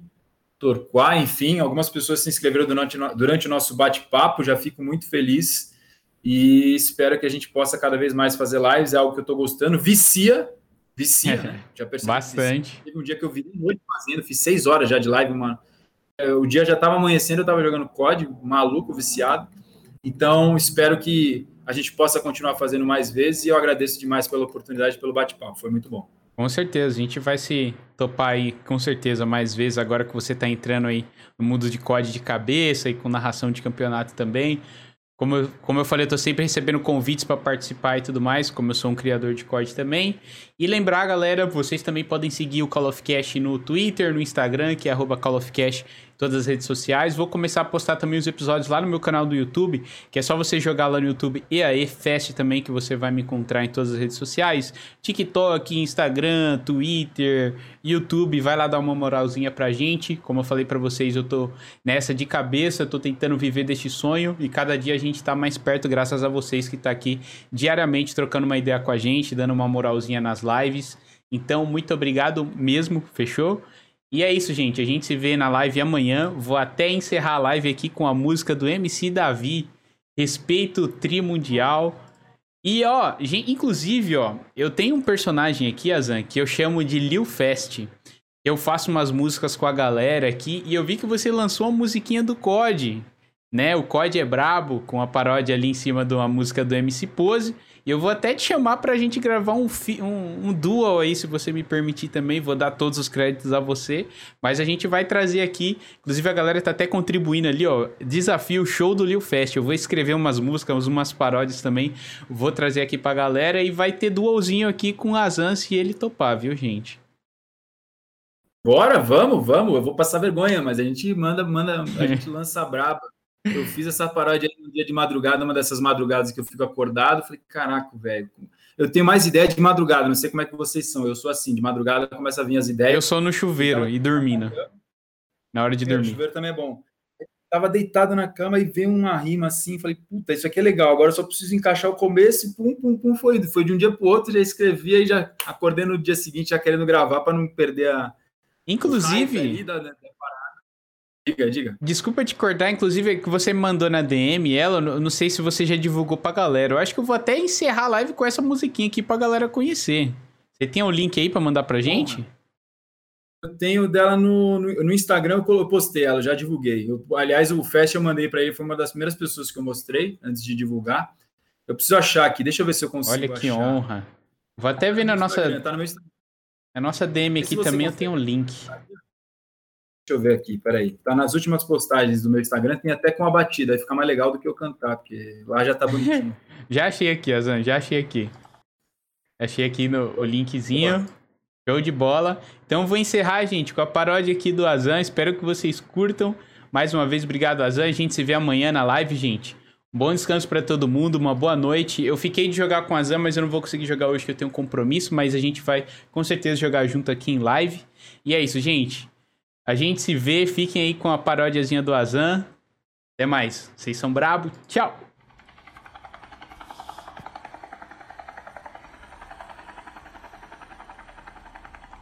O codezinho é brabo. Tiro, porrada e bomba, movimento ensaboado. O codezinho é brabo. Tiro, porrada e bomba, movimento ensaboado. Todo drop eu já fico atento. Abro paraquedas e me jogo pro arrebento. Fazendinha, porto, estádio ou parlamento. Não importa onde o meu squad já vai dentro. Gulag, chama o loadout que ele vem. Juntar 10k no loot, esse squad aqui já tem. Puxar uma caçada pra matar camper também. Porque ruxar em gol é meta pra tu jogar bem. Gulag, o codezinho é brabo. Tiro, porrada e bomba, movimento ensaboado, o codezinho é brabo. Tiro, porrada e bomba, movimento ensaboado e todo drop eu já fico atento. Abro paraquedas e me jogo pro arrebento. Fazendinha, porto, estádio ou parlamento. Não importa onde o meu squad já vai dentro. Gulag, chama o loadout que ele vem. Juntar 10k no loot, esse squad aqui já tem. Puxar uma caçada pra matar camper também. Porque ruxar em gol é meta pra tu jogar bem. Gulag.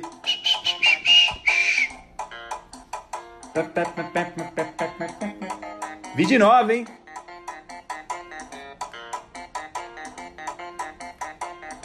Paródia em cima de Tô Voando Alto, MC Pose do Rodo. Vem comigo. Moleque rasa.